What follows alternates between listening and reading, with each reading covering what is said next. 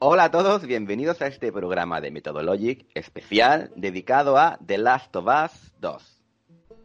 Consideramos que este título, que tiene bastante envergadura, ha sido una buena excusa para que nos reunamos los amiguetes de Methodologic y algunos más para comentarlo. Eso sí, vamos a hablar del juego sin tapujos, sin cortarnos a la hora de desvelar detalles de la trama. Así que si no lo has jugado, pues te invitamos ahora mismo a que le des al stop y a que guardes este programa para otro momento. Es decir, si estás aquí, damos por hecho que has completado el juego. Como siempre, antes que nada, como siempre me olvido presentarme, voy a decir que yo soy Mauri González, conocido por estos lares como Super Mauri, y paso a saludar al capitán de este barco, es quien maneja el cotarro. Si estuviéramos en el mundo de The Last of Us, él sería la jefa María, aunque todos sabemos que él querría ser la perra Alice. hola, José Manuel Fernández, Spidey. Guau, digo, hola, ¿Qué, tal? Te ha encantado, ¿eh? Eh tú sabes que, lo de los perretes, y, en este caso, en el caso de The Last of Us 2 concretamente, me llega muy, muy al fondo del corazón. Sí, sí. Hoy estamos rodeados aquí de, de buenos amigos y todos, todos ellos deseando hablar de, de, esta pedazo de obra que de alguna manera u otra pues no, nos ha llegado, ¿no?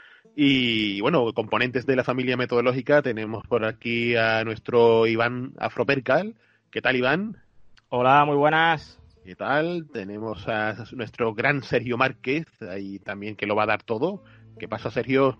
¿Cómo estamos? Lo voy a dar todo, todo. Voy a dar hasta el alma si hace falta. Como debe ser, como debe ser. Y el gran Héctor Lara, Udamaster, también debe estar ahí, que se acabó el juego casi, casi, ahí, que no entró, que no entró en el podcast. Y al final, pues, va, aquí está, aquí está. Ahí andamos, ahí andamos.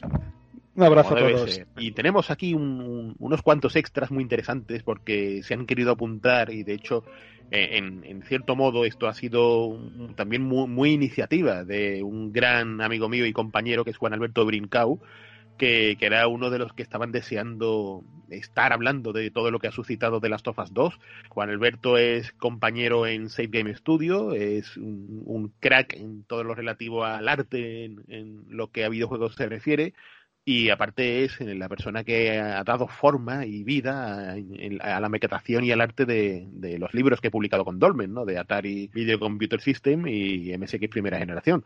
Y, el libro de ya también, no se me olvide. Juan Alberto, ¿qué tal? Mira, qué, de, participar tímido. aquí, tío. No, es que no sé cuándo cortarte. Te pones a hablar, decir un montón de cosas de mí y digo, tengo que decir, ajá, ¿y me adulas? O no sé, es la primera vez que participo aquí contigo, así que estoy un poco que no sé dónde meter baza. Tú cuando veas que voy a decir algo comprometido, me cortas ahí, ¿sabes? Antes sí. vale, vale, vale y también compañero de Save Games y un programador de, de, la, de la hostia, es Ferran Rofes, y el gran amigo también que, que también estaba ahí apurando los minutos para acabarse de Last of Us 2 y aquí lo tenemos, a ver qué nos cuenta. Ferran, ¿cómo estás? Hola a todos, aquí andamos. Bienvenido, bienvenido. Y por último, y no por ello menos importante, tenemos a Javier Sánchez, que es un, un compañero que directamente sí puede decir que ha navegado entre, digamos, el entripado de la industria del desarrollo. Eh, ha trabajado en juegos como los dos últimos Hitman, si mal no recuerdo, el Blood and Trath este de, de VR de, Sony y algún Call of Duty que otro, ¿verdad? ¿Cómo estás? Hola, buenas chicos, encantado. Bienvenido. Muchas gracias por invitarme. Un placer, un placer. Y, Creo que tenemos nivelón, ¿eh? No se me escapa nadie, ¿verdad? Creo que, que estamos todos. Creo que estamos todos y, creo que la mejor forma que tenemos para empezar es que tú nos hagas algún tipo de introducción sobre el juego o, el sentimiento Spidey que, te ha suscitado este título. Creo que es buena forma para empezar. Yo creo que, el hecho de que le dediquemos directamente un programa o un espacio a un solo juego de esta manera es eh, claramente la, la, repercusión, ¿no? la consecuencia de, tratar a un videojuego que es sumamente especial. Y, lo que pasa que, que esta última de esta última obra de Naughty Dog es especial en muchos sentidos, en muchas vertientes. La, la principal circunstancia creo que es que de una manera u otra nos ha tocado la patata, en distintos modos, ¿no? Ha hecho que, eh, esto no suele ser tan común en los videojuegos, ¿no? Eh, que, nos haga enfadar, nos haga sentir ira, nos, nos haga sentir una tristeza devastadora, sentirnos vacíos, ¿no? Eh, en algún momento incluso mm, mm, sentir ciertas, ciertas alegrías, ¿no? Eh, todo eso con una envoltura de perfección, ¿no? el concepto triple A llevado a la máxima expresión y una grandeza que, que, es muy difícil definir, ¿no? Que por supuesto tiene sus taras, tiene sus fallos, eh, al fin y al cabo, como buen producto que es, es un producto imperfecto, pero creo que pocas veces, pocas veces he terminado yo algo y me he sentido tan tan vacío, tan como que cualquier otra cosa que pruebe a posteriori va a ser inferior, y estamos hablando de probar cosas como Ghost of Tsushima y, demás. Y en fin, yo creo que, que, todo lo que he dicho deja bastante claro que estamos ante un momento muy especial dentro de lo que es la industria del videojuego. Yo fácilmente lo puedo catalogar entre las 10 cosas más grandes que he probado en toda mi vida y vamos a debatir al respecto, ¿no? Con spoilers, así que, como ha dicho Mauri antes, si no habéis jugado, yo preferiría que lo hicierais en un momento u otro, le diceis al stop y ya lo escuchéis esto más adelante. Yo creo que parte de, parte de esta sensación, de, estos sentimientos que te haces mm, vivir este título, eh, están un poco relacionados con, lo que te propone a nivel jugable, ¿no? De que, muchas veces lo que estás jugando no es algo con lo que tú precisamente estés de acuerdo. Y esto es algo que, que creo que mm, puede venirnos bien para hablar del final de la primera parte creo que es un buen punto de partida. Ya sabéis que el primer juego pues va de buscar la, la cura a esta infección o esta, a este virus que está creando esta pandemia de zombies y al final del juego cuando ya tienen a Ellie sobre la mesa de operaciones es Joel el que el que aunque tú no quieras, decide mm, tomarse un poco la justicia por, por su mano y sacar a Ellie de allí, mentir y como jugador, pues tú no estás realmente de acuerdo con que, con que eso ocurra. Bueno, a lo mejor sí, pero puede ser que no. Y eso es lo que, bajo mi punto de vista, hace que el primer juego, pues, tenga su profundidad, haya habido debates acerca de ese final, y, construye muy bien eh, un buen punto de partida a cómo han hecho este segundo juego. Me estoy explicando fatal, pero lo que quiero, lo que quiero decir con esto es que ese momento del primer juego, que bajo mi punto de vista fue grandioso, es lo que han utilizado para eh, explotar nuestros sentimientos en el segundo. Es decir, están creando situaciones similares a esa constantemente. Quiero comentar, por ejemplo, lo que acabas de decir, Mauri, eh, eh, por mi parte, yo estaba 100% de acuerdo con, la decisión de Joel desde el primer momento en, que dice, en que le dicen, o sea, Marlene se le planta allí y le dice, eh, va a pasar esto. Desde ese momento digo, basta, esto no puede acabar así. Y de modo que yo sí que estoy completamente en la misma onda que Joel cuando ocurre eso. Y, y de hecho, cuando llegamos a, cuando llegamos al final y se para eh, él y él, ¿no? Y hablan del tema. Eh, el final, final, final de The Last of Us, para mí, eh, para mí es perfecto porque Ellie asume que la decisión de él, o sea, que ella va a muerte con él, ¿vale? Que lo que él ha hecho, mm, bueno, venga, vale. Y termina como que mm, no me importa lo que ha pasado, estoy contigo, ¿vale? De modo que cuando empieza a avanzar eh, esta trama de, de las sofás 2, yo por ejemplo eh, no he conectado bien con, esto, porque desde mi punto de vista ella está de acuerdo con lo que sea que él ha, hecho, ¿no? Así que me... Mm, ya te digo, a mí me, sí que me costó conectar un poco con, la justificación que pretenden darle a, a toda esta segunda parte en cuanto a, mm, a los sentimientos de ella y él. O sea, los sentimientos de ella por él. Yo lo que veo interesante de esta segunda parte, decía, es que es que mm, eh, se centra, sobre todo la segunda parte, se centra ya en una historia, en una historia más humana, ¿no? El tema de la pandemia, el tema de los infectados y todo esto ya queda como un poco, pues ya queda explicado en el, en el primer capítulo y de hecho en eh, cuando acaba ese Eh, una de las cosas que me gustan del final, como comentaba Mauri, de, de la primera parte, es que eh, si os fijáis, eh, toda la trama a partir de, ese momento, del final del primero, ¿no? Se, gesta a través de un, error humano, ¿vale? Yo considero que lo que comete eh, Joel al final del, primer, juego es un error, ¿vale? Es, un error que le cuesta la vida a millones y millones de personas, ¿vale? Eh, lo veo desde el punto de vista casi casi pues frío, casi casi médico, como lo queráis mm, decir, ¿no? Pero, pero creo que lo correcto para la humanidad habría sido matar a Eli, ¿no? Por supuesto, por supuesto. Está, eh, no podemos estar contando la historia de una persona, pero si contamos que tenemos una cura para una enfermedad o una, una pandemia mundial y está con una persona, pues completamente ahí lo, lógico hubiera sido que, que hubieran sacado la, la cura y el debate está en que Joel es egoísta y se deja llevar por sus sentimientos, por parte por la pérdida de su hija y demás, y eh, priva a la humanidad de la solución para salir de la situación de mierda en la que están, ¿no? Y ahí es donde está lo interesante. Es, lo, lo, lo que yo encuentro interesante y guapo, ¿verdad? O sea, no sé si estaréis vosotros conmigo. Sí, sí, porque eh, es muy curioso porque pocas veces se ha visto camuflado tanto un acto aparentemente generoso como lo que en verdad ha sido, un acto totalmente egoísta, ¿no? Eh, yo la verdad sí que voy, o sea, voy muy a tope con Juan en esto del final y también con lo que habéis dicho vosotros. Es verdad que es un acto de Joel totalmente, pero totalmente egoísta, porque él básicamente, y aparte hace un paralelismo perfecto con el principio del juego. Básicamente el final lo que te está diciendo es que Joel no quiere perder a su hija otra vez. Porque es lo mismo, es el principio del juego, pero llevado al máximo y sabe que va a volver a perder a su hija. Y aunque estoy de acuerdo con lo de que es una acción egoísta y tal, sí que voy muy a tope con Juan en que yo cuando juego esa parte, yo estoy con Joel al 100%.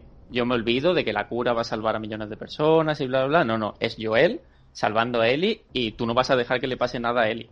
Y tú vas y te cargas a todos los soldados, te cargas al médico, incluso a, Ahí esta chica, no recuerdo cómo se llamaba la luciérnaga. Eh, ¿Nadine era o...? Eh, bueno, Marlene, Marlene. perdón, Marlene. Fíjate que yo al médico le, intento disparar en el pie, pero que aún así muere el primero. Claro, el juego, el juego te obliga, pero es que incluso Marlene eh, cero te impacta y tal, pero realmente no duda, no tiene resentimiento. Y una de las cosas que tiene ese, e, ese final que para mí es 100% perfecto y es lo que hace o hacía antes, para mí, un poco que eh, realmente, aunque luego vamos a hablar el girito que hacen para que sí, pero no creo que una segunda parte de Last of Us, tal y como cerraba, no tenía mucho sentido y que no hacía falta, porque era un final perfecto. En el último, la última secuencia se ve perfectamente que Ellie está mirando los ojos de Joel. Ellie sabe que Joel le está mintiendo en la cara y, yo, y Ellie se lo cree totalmente, porque eso es lo que dice la última escena. La última escena del juego dice, eh, sé que Joel me está mintiendo y me lo creo. Ella conscientemente se cree una mentira. Y creo que eso era el broche de oro para un juego. O sea, creo que realmente como tal no necesitaba una segunda parte, aunque aquí le van a dar mucha chicha y por eso estamos hablando de ello, porque el juego tiene un montón de, cosas de las que hablar y han sabido convertir una decisión un poco cobarde en algo realmente atrevido, pero como tal, y creo que no digo nada nuevo, mucha gente estaba de acuerdo en que una segunda parte de Last of Us tenía que ser algo más centrado en continuar con su mundo y dejar en paz a Joel y a Ellie, aunque, como digo, luego sí que han hecho algo interesante. Pero esa es mi opinión del final del primero. Básicamente para mí es un final, un final perfecto. Una parte muy importante eh, para mí, ¿vale? Para estar de acuerdo con Joel y, que no me importe una mierda el tema de la humanidad, es que considero que mm, los luciérnagas no representan la humanidad. Los luciérnagas iban para mí, la realidad de ese hospital es que un científico basado en chorradas, ¿vale? Eh, con una paciente que le acaba de llegar, él no, no, puede tener ni puta idea de que va a sacar una cura para salvar a la humanidad. A ver, la humanidad se está asesinando ellos mismos. Tú empiezas el juego y los luciérnagas eh, ponen una bomba. Están haciendo atentados terroristas en las zonas de cuarentena. Eh, para mí esa gente no son la, solución en ningún momento. Desde primera hora te están hablando de que, los luciérnagas son terroristas. Te encuentras con Tommy y, hablas del tema. Tommy antes estaba con ellos, pero se quitó de en medio porque veían que se les iba la olla. Y, en todo momento te van dando te van dando pistas de que no son trigo limpio. O sea que eh, ¿qué habrían hecho esta gente con una cura? Distribuirla entre los suyos. ¿De qué serviría la cura? No te va a librar de los asesinatos de los otros bandidos, no te va a librar de, que te descuartice un clicker. ¿Qué va a hacer? ¿Que puedas respirar esporas? Pues para mí no merece la pena. Para mí no merece la pena que asesinen a una niña en una mesa de operaciones con la supuesta certeza mm, de que van a sacar una cura. Porque, a ver, eh, o sea, que venga cualquier, cualquier científico, cualquier médico y diga, sí, sí, la medicina y la ciencia están llenas de certeza desde el primer momento. O una chica inmune, seguro que puedo mm, sacar una, una cura. Yo ya os digo, para mí eso, eh, de hecho, lo podían haber reforzado con, con conversaciones, datos, podían haber hecho muchos flashbacks en este segundo. Y para mí sigue cayéndose completamente toda la teoría de que, mm, porque sí, y de manera científica, ¿no? O, sea, yo creo que si, si tuviéramos a, a Druckmann delante y le habláramos del tema, habría dicho, lo hizo un mago, ¿no? La cura la iba a hacer un mago porque es que no, no está. En ningún momento profundizan de por qué ese hombre tiene una certeza. Lo único que hace es salvar a una cebra. No hace nada más. Que nada, esa, esa es mi opinión de por qué en todo momento eh, no he dudado nunca de, que la decisión de Joel fuese, la, idea, la correcta. Dime. Esa palabra, tú sabes que Abby te coge y te parte en dos, ¿no? Hombre, te arranca la cabeza. Totalmente. Pero que ellos, ellos también fueron un poco marranetes porque intentaron ocultar, ¿no? Que eso le iba a costar la vida a Eli. O sea, que ellos tampoco fueron muy transparentes con ese tema. Eso es, es que no, no son honestos. Es que además, eh, en esta segunda parte, el padre, y, o sea, habla con la otra y la otra dice, si de mí dependiera, eh, yo me dejaría meter en la mesa de operaciones. Claro, pero es que a Eli no se lo preguntan. No me jodas. Así es. Así es, así es, es, es lo que está pensando. Es que yo no les puedo dar en ningún momento, ni eh, durante el 1, ni durante el 2, eh, puedo decir, ay, Joel se equivocó. Y de hecho, me encanta la reafirmación que hay más adelante. Bueno, como cualquiera que esté escuchando esto lo ha jugado, ¿vale? Pues mm, que Joel diga, si tuviera la misma oportunidad, volvería a hacer exactamente lo mismo. Ahí me faltó levantarme y aplaudí en mi salón aquella noche, ¿vale? Cuando me lo pasé, porque es que eh, estoy 100% eh, de acuerdo con esa afirmación y con todo lo que dice. Igual, igual, yo también, yo también. Yo estoy de acuerdo en lo que dice Alberto de que no, había una certeza de que hubiera esa cura, de que fuera posible alcanzar esa cura. Pero aún así, por la más mínima posibilidad que hubiera, mm, es un sacrificio, es típico dilema del tren vía. De un tren vía va descarrilado, eh, descarrilado sin control y puede ir pulsando un botón, puedes hacer que vaya por el camino 1, por el camino 2. Pero el camino 1 mataría a 10 personas y por el camino 2 mataría solo a una pero esa persona es tu madre o tu hijo o ¿qué harías? Claro, ese dilema es el que se encuentra Joel al final del primer juego y ya sabemos qué camino toma y la inmensa mayoría de nosotros haría lo mismo. Aunque desde fuera, objetivamente, digamos, hostia, no, tengamos que, tenemos que darle la, cura al mundo, muere Emily, pero bueno, no, no, pero todos en el fondo haríamos lo mismo. Y después al final, lo que decían también mis compañeros, que Eli sabe que Joel le ha mentido, pero lo cree.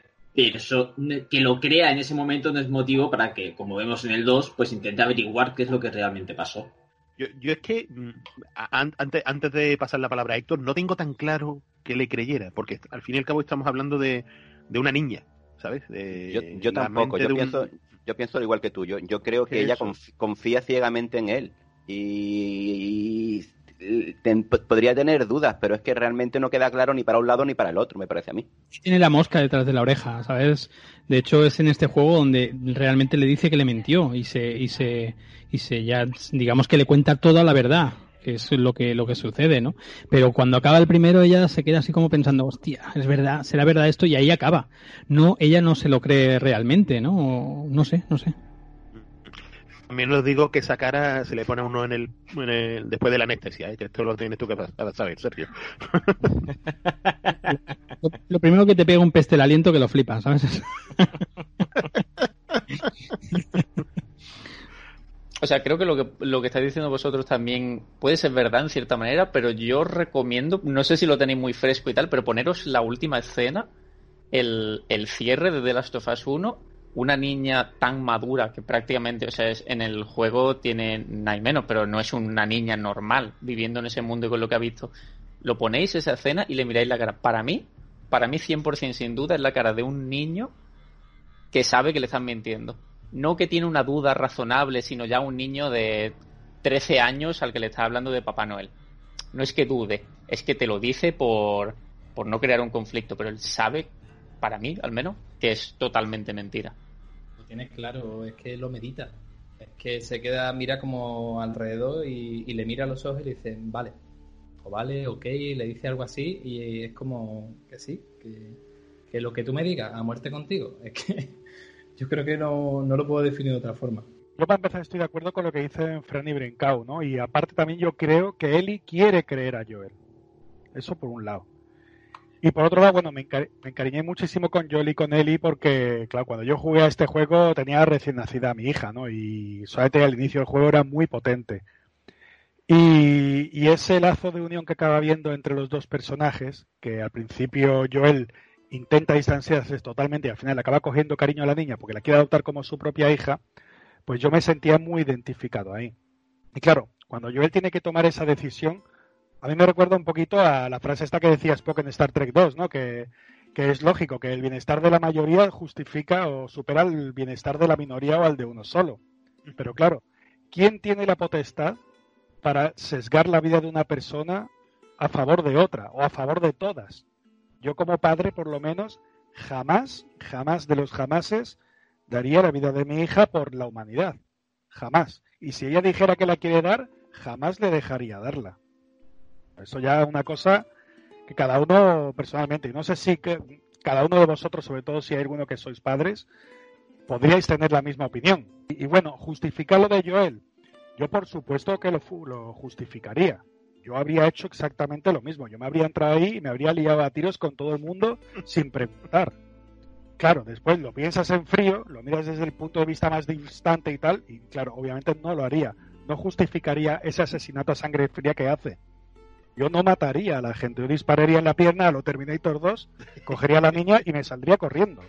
Ella. La rótula. Exacto. Eh, he levantado la mano precisamente porque Héctor ha dicho, yo no sé si alguno de aquí sois padre y demás, y levanta la mano en plan... Madre que te parió.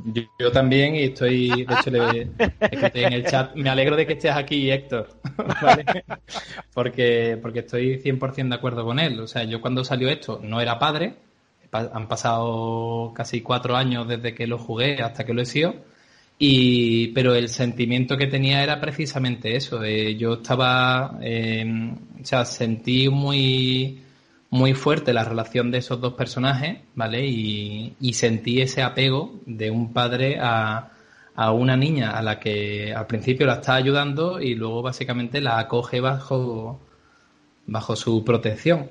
Y, y es que eso, por eso estaba tan, tan de acuerdo con, con sus decisiones, porque es que por encima de todo estaba la supervivencia de ellos dos.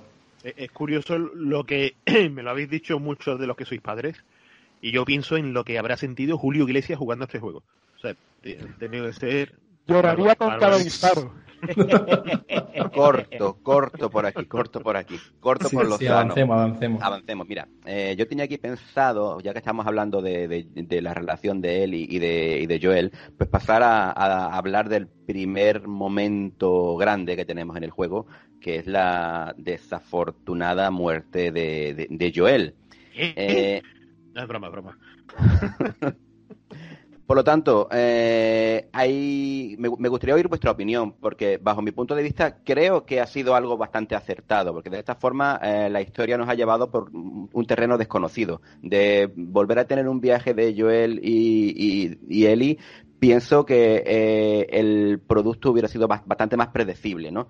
Entonces, mm, por aquí quiero oír vuestras opiniones y, qué os parece la historia, cómo se ha contado y, por supuesto, mm, cómo, cómo sentisteis, porque a mí personalmente me impactó muchísimo. Pues, eh, a ver, yo lo de lo, cierto es que yo la muerte de, de Joel a mí me pilló eh, totalmente por sorpresa. O sea, yo no sabía nada, no había visto nada, nadie me había spoileado nada. De hecho, me alejé, me alejé durante un tiempo de, de redes sociales y cada vez que alguien hablaba sobre este juego yo ni leía ni hacía nada, ¿vale? Y, y me pilló, me pilló totalmente por sorpresa también lo que me gusta de, de, de, esta situación que te plantea el juego es la ambigüedad, ¿vale? O sea, el punto de vista desde, desde todos los, digamos, en el juego te plantea toda la historia desde los dos puntos de vista, ¿no? Desde el punto de vista de los protagonistas y desde el punto de vista de alguien, pues, que ha vivido lo que pasó en el uno desde otro punto, ¿no? O sea, que no le importaba a nadie, nada, eh, Ellie, ni, ni, ni Joel, ni Pollas, ¿no? Entonces, eh, encuentro que es natural encuentro que es natural que, que Abby eh, se cepilla a Joel de esa manera tan, tan descarnada. De hecho, yo me lo habría cargado todavía peor aún, ¿no? Pero, pero después, claro, te, te están contando la historia desde el punto de vista de, de Eli, que busca venganza y tal, y está guapo, ¿no? Eso de las dos, los, dos puntos de vista eh, entre, bueno, luchando ahí y, a, ver cuál de las dos, pues, eh, pues consigue su venganza, ¿no? Y creo que es increíble, creo que es el detonante de toda la historia, la, sobre todo el tema de, de la muerte de Joel. Yo con, con, respecto a lo de la muerte de Joel, a ver, yo creo que no hay muchas sorpresas que todos, vamos a decir, es el primer punto de inflexión gordo del juego y de hecho es lo que va a marcar todo lo que viene después. Pero sí que como mucha gente va a decir ya todo lo bueno que trae, ¿no? La sorpresa, el giro, que no se lo esperaba nadie, ese toque. Yo quiero hablar un poco de, de también la parte mala, porque esto tiene una parte mala. O sea, estamos hablando de que es, se cargan a un personaje súper querido, uno de los pilares de la saga, en las primeras dos horas de juego. Ni siquiera espera, es una muerte sucia, eh, poco digna, es un... O sea, es como un... No han sido... Han sido un poco crueles con el personaje en sí. Cosa que, por ejemplo, si recordáis el primero, no ocurría tanto. O sea, no había muertes tan, tan rápidas y tan sucias como en este. La, la colega de Joel, eh, joder, se me soy malísimo para los nombres. Eh, Tess, Tess le daba tiempo a despedirse, tenía una muerte heroica, como mucho eh, Marlene sí que tenía un final así un poco, pero no tenían esto. Los dos hermanos, el que se suicida cuando ve a su hermano pequeño y tal. Tenía un desarrollo, o sea, es verdad que era, un, era duro de ver, pero no era una muerte ni sucia, ni cruel, ni era... O sea, incluso algo que... Lo que quiero decir es que aquí es directo, es... Oh, mira, te, te puto flipa Joel. Porque aparte, Luego esto está el toque de que la gente tiene derecho, entre comillas, aunque ya luego cuando hablemos de las polémicas y eso veremos de que la gente se ha enfadado de manera incorrecta, pero la gente tenía derecho a estar medianamente cabreada con esto. Porque primero les encanta Joel, segundo les han vendido que van a jugar como Joel. Y en las dos primeras horas le hacen esto y, y tú se te queda durante todo el juego la imagen de Joel con la cabeza destrozada por el bate de... O sea, por el palo de golf.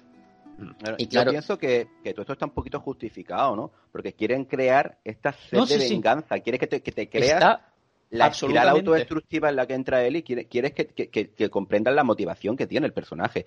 yo creo que por eso lo hacen tan crudo y tan bestia.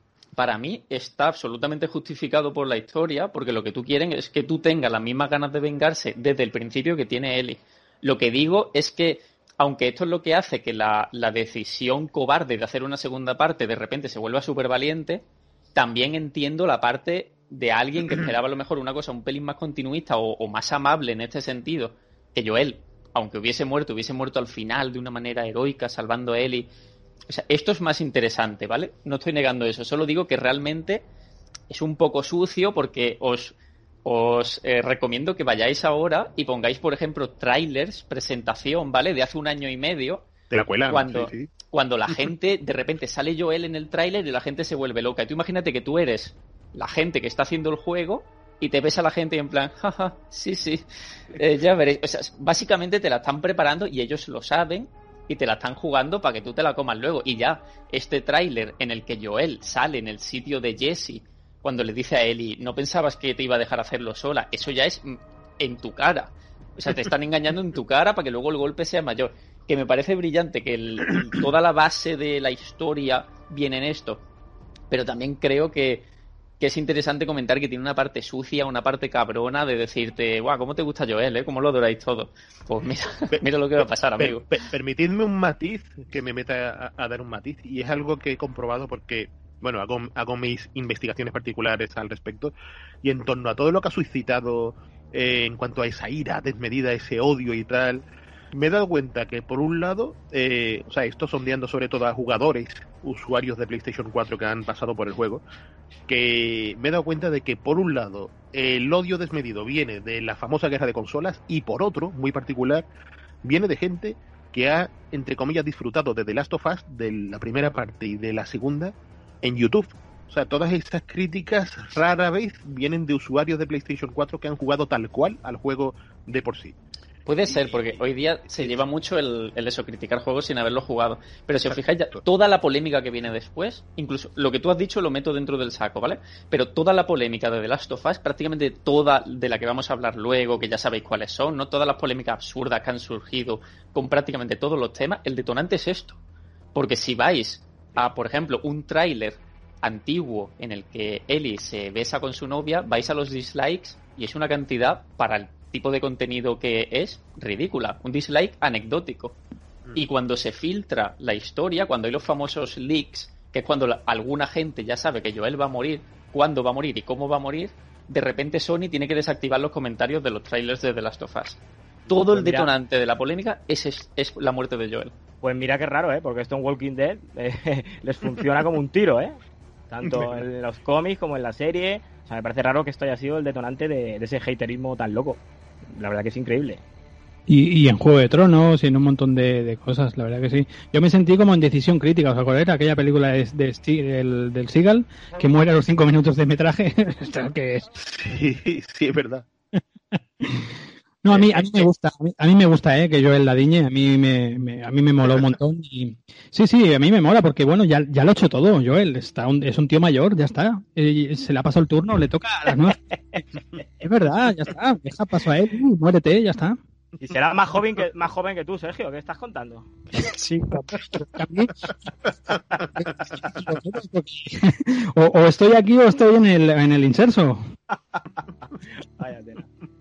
Yo creo que la muerte de Joel no solo está justificada, sino que también sirve para aportar el tono de esta continuación. Ya desde el principio nos están diciendo que cualquier personaje puede morir. Nos están marcando que los rivales, los enemigos, por decirlo de alguna manera, en esta segunda parte serán más humanos que infectados. Ya nos están marcando el tono, la violencia que habrá durante todo el juego, que será más alta que en el primero. Y de hecho, eh, la cantidad de personajes que mueren también en esta segunda parte es bastante elevada. Bastante más que la primera. El killer count este es desmesuradísimo. ¿eh? Eso, yo en su día me, comí el famoso spoiler este que se filtró de la muerte de, de, Joel, pero bueno, pude así quitarlo rapidito, pero aún así algo se me quedó en la cabeza. Sabía lo que iba a pasar, pero no sabía en qué momento iba a pasar. Y claro, no es hasta que entras en la, en la casa esta, cuando te das cuenta de que hay amigo que aquí se va a celebrar un Murphy en toda regla, ¿no? Aún así, la escena creo que se corta. Sí, a ver, no se me ocurre mejor frase, ¿no? Eh, creo que se cortan demasiado en esa escena de, de Abby repartiendo, ¿no? A mí me dijeron en su día, hostia, lo vas a flipar con la crudeza. Es lo más crudo que se ha hecho jamás en la historia de los videojuegos. Nadie se ha atrevido a hacer una escena así de cruenta en un videojuego. Y, claro, ahí me pasó un poquito ahí como con Infinity War, ¿no? Que todo el mundo me dijo que esa era la mejor película de la historia jamás contada de los muñecos. Y después, claro, cuando tú vas con unas expectativas tan altas, pues después esas expectativas no son tanto, ¿no? Pero bueno, la cuestión es que eso, que como le, como le pasó a Sergio, ¿no? Que es que se cargan a Joel demasiado rápida, demasiado rápido. Esto me recuerda al principio de, decisión crítica, ¿no? Que aparece Steven Seagal ahí, super fucker, y cae a los cinco minutos, ¿no? Y te quedas como diciendo, pero, pero ¿cómo se cargan al prota tan rápido? Y bueno, como he dicho eso, ¿no? Que no me parece tan cruda la, la, forma de morir, me esperaba algo más doloroso, más de tener que cerrar así los ojos, y eso, la mueca esa de dolor, solamente la hice cuando le disparan en la pierna. O sea que además yo no, es un disparo casi fortuito, yo no me lo esperaba. Lo demás se cortan demasiado, quitan la cámara de por medio, escuchas, pero no ves nada. Y, bueno, y aún así, la decisión, o sea, esta decisión de cargarse de esta forma a, a Joel y eso, a mí me parece un tanto, un tanto artificial ese cabreo, esa ira de, de Eli, porque yo personalmente no me creo ese cabreo de Eli. O sea, con la cantidad de rencor que le guarda a Joel, que está cabreada con él porque es que me tenía que haber dejado morir, porque mi vida no tiene sentido, te odio, te odio, no quiero saber nada de ti. Mm, es que no me creo ese, es demasiado artificial. Es que parece casi que fuera una excusa para desatar el torrente de violencia que va a venir a partir de ahí. O sea, esa violencia contra todo el mundo. No, lo veo, no me lo trago. No me dio la impresión. Yo creo que Eli, Eli guardaba el perdón, ¿sabes? Lo, guardaba ahí, ¿sabes? Lo, lo tenía, lo tenía en la... al final. Exactamente. Sí, pero eso, es, eso es algo a lo mejor que Eli se da cuenta al final de la aventura o lo tiene guardado desde el principio, porque yo creo que ella poco a poco va recapacitando. Yo lo intuí, lo intuí pronto, que, que Eli sigue queriendo a Joel. Lo que pasa es que es como cuando te enfadas con alguien muy querido, muy querido, y dices, joder, es que váyate la... ¿Sabes? Eh, eh, no sé si me explico. Es, algo que tienes ahí, te mosqueas, pero nunca vas a dejar de quererlo, ¿sabes? No, le arrebatan esa fase, esa fase del enfado y luego la posible reconciliación. un, pequeño inciso de esta parte es que justo, o sea, sale en la cinemática, vaya, justo en la noche antes de que Joel mueras, se reconcilia con él, en cierta medida. Pero poquito, ¿no? Está, pero está un poquito como, sí, sí, venga, Claro, pero le han quitado la oportunidad de reconciliarse. Que yo creo que eso es lo que también jode más. Porque si siguiese enfadada, lo supera más rápido. O si ya lo hubiese superado, es más fácil dejarlo ir. Pero es que se lo quitan se lo quitan justo cuando ella iba a intentar perdonarlo. Entonces le niegan la oportunidad de, quedarse en paz con Joel. Por eso no puede dejarlo ir. También puede ser cosa mía porque a mí, la verdad, personalmente, Eli en este juego me cae mal. Me cae mal, solamente. Puede que sea también la inquina que yo le tenga a ella personalmente. un momento sobre eso que acaba de decir Javi, a mí me asesinan delante de delante mía, asesinan a un desconocido y aunque yo no tenga nada con él, a mí me resulta imposible dejar ir eso.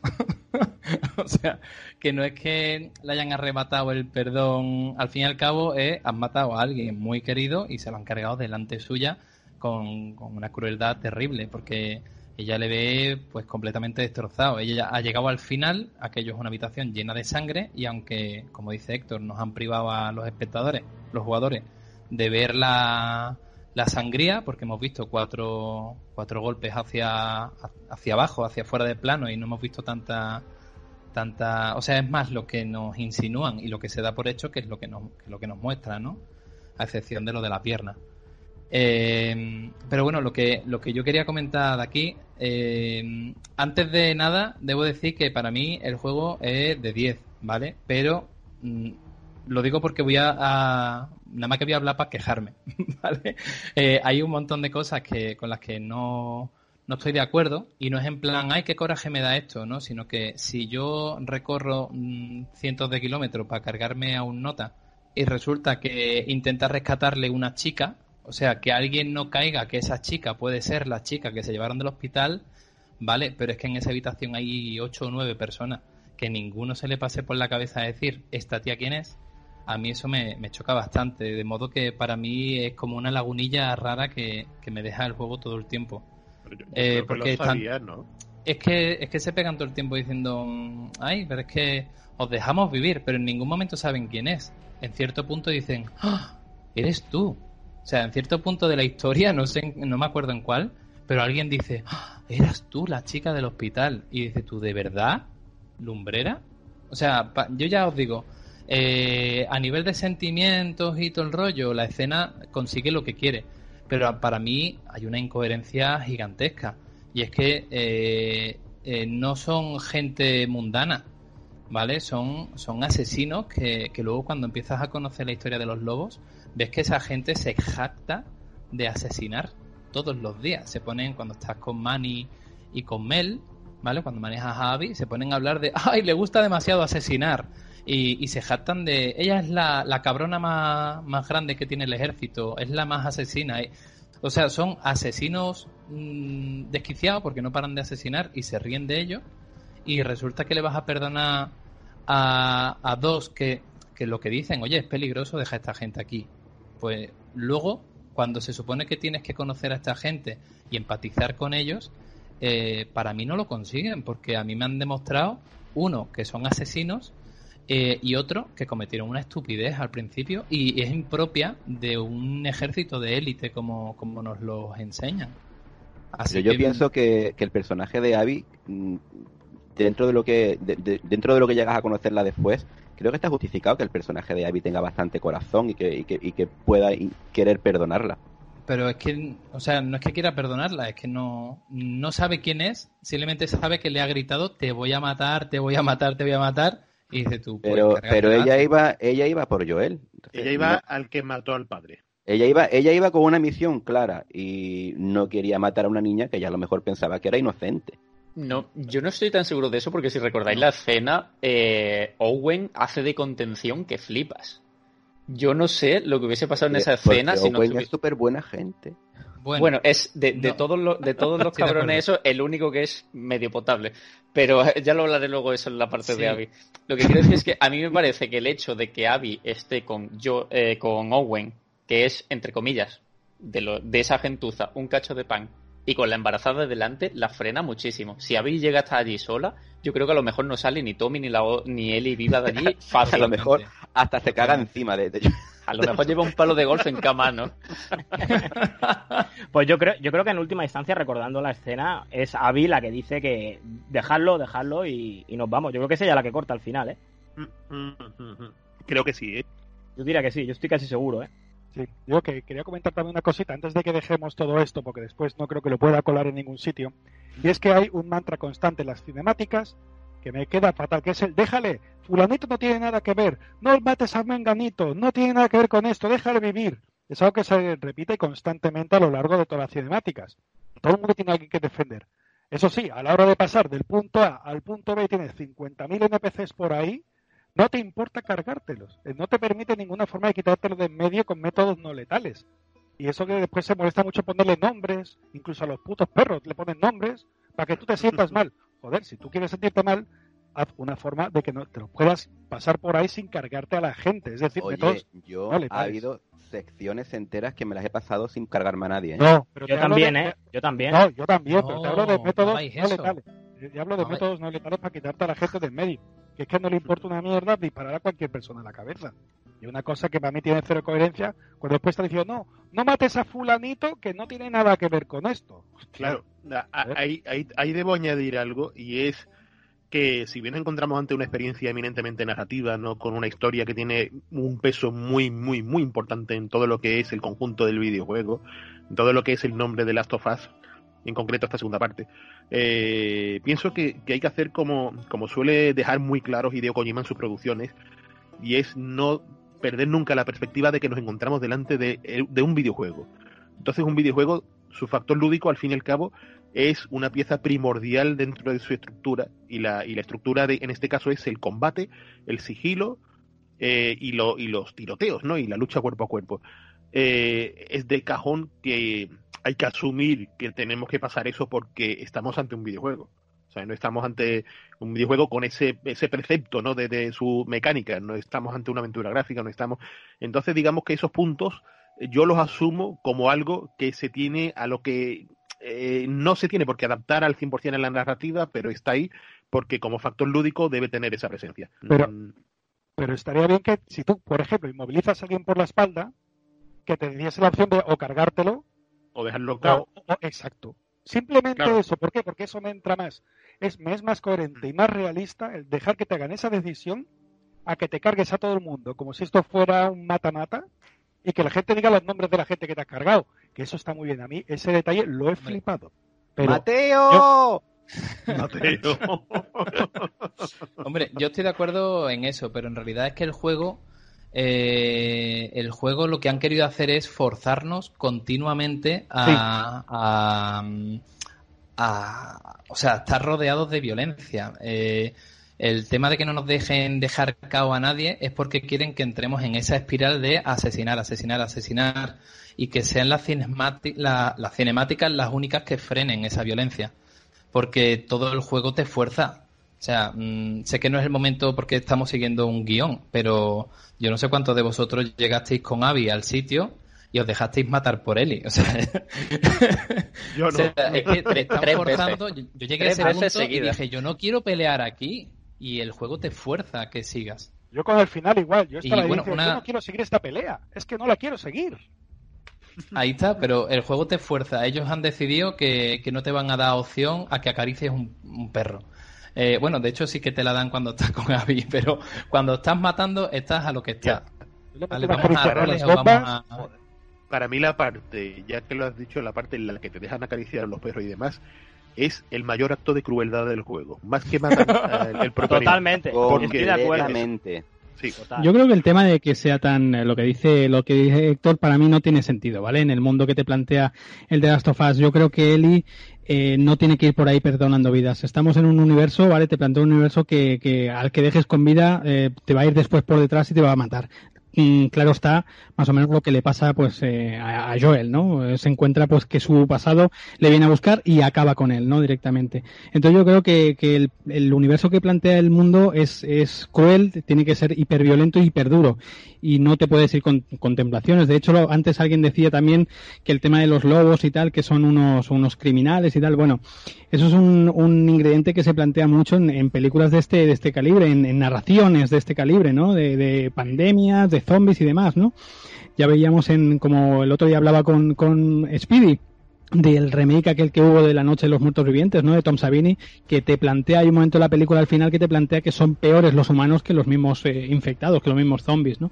Entonces, ya te digo, yo creo que, yo creo que el, punto este de violencia, el punto de que hay gente que es todavía peor que los infectados, pues queda vigente aquí y creo que es totalmente necesario. No sé si lo veis así.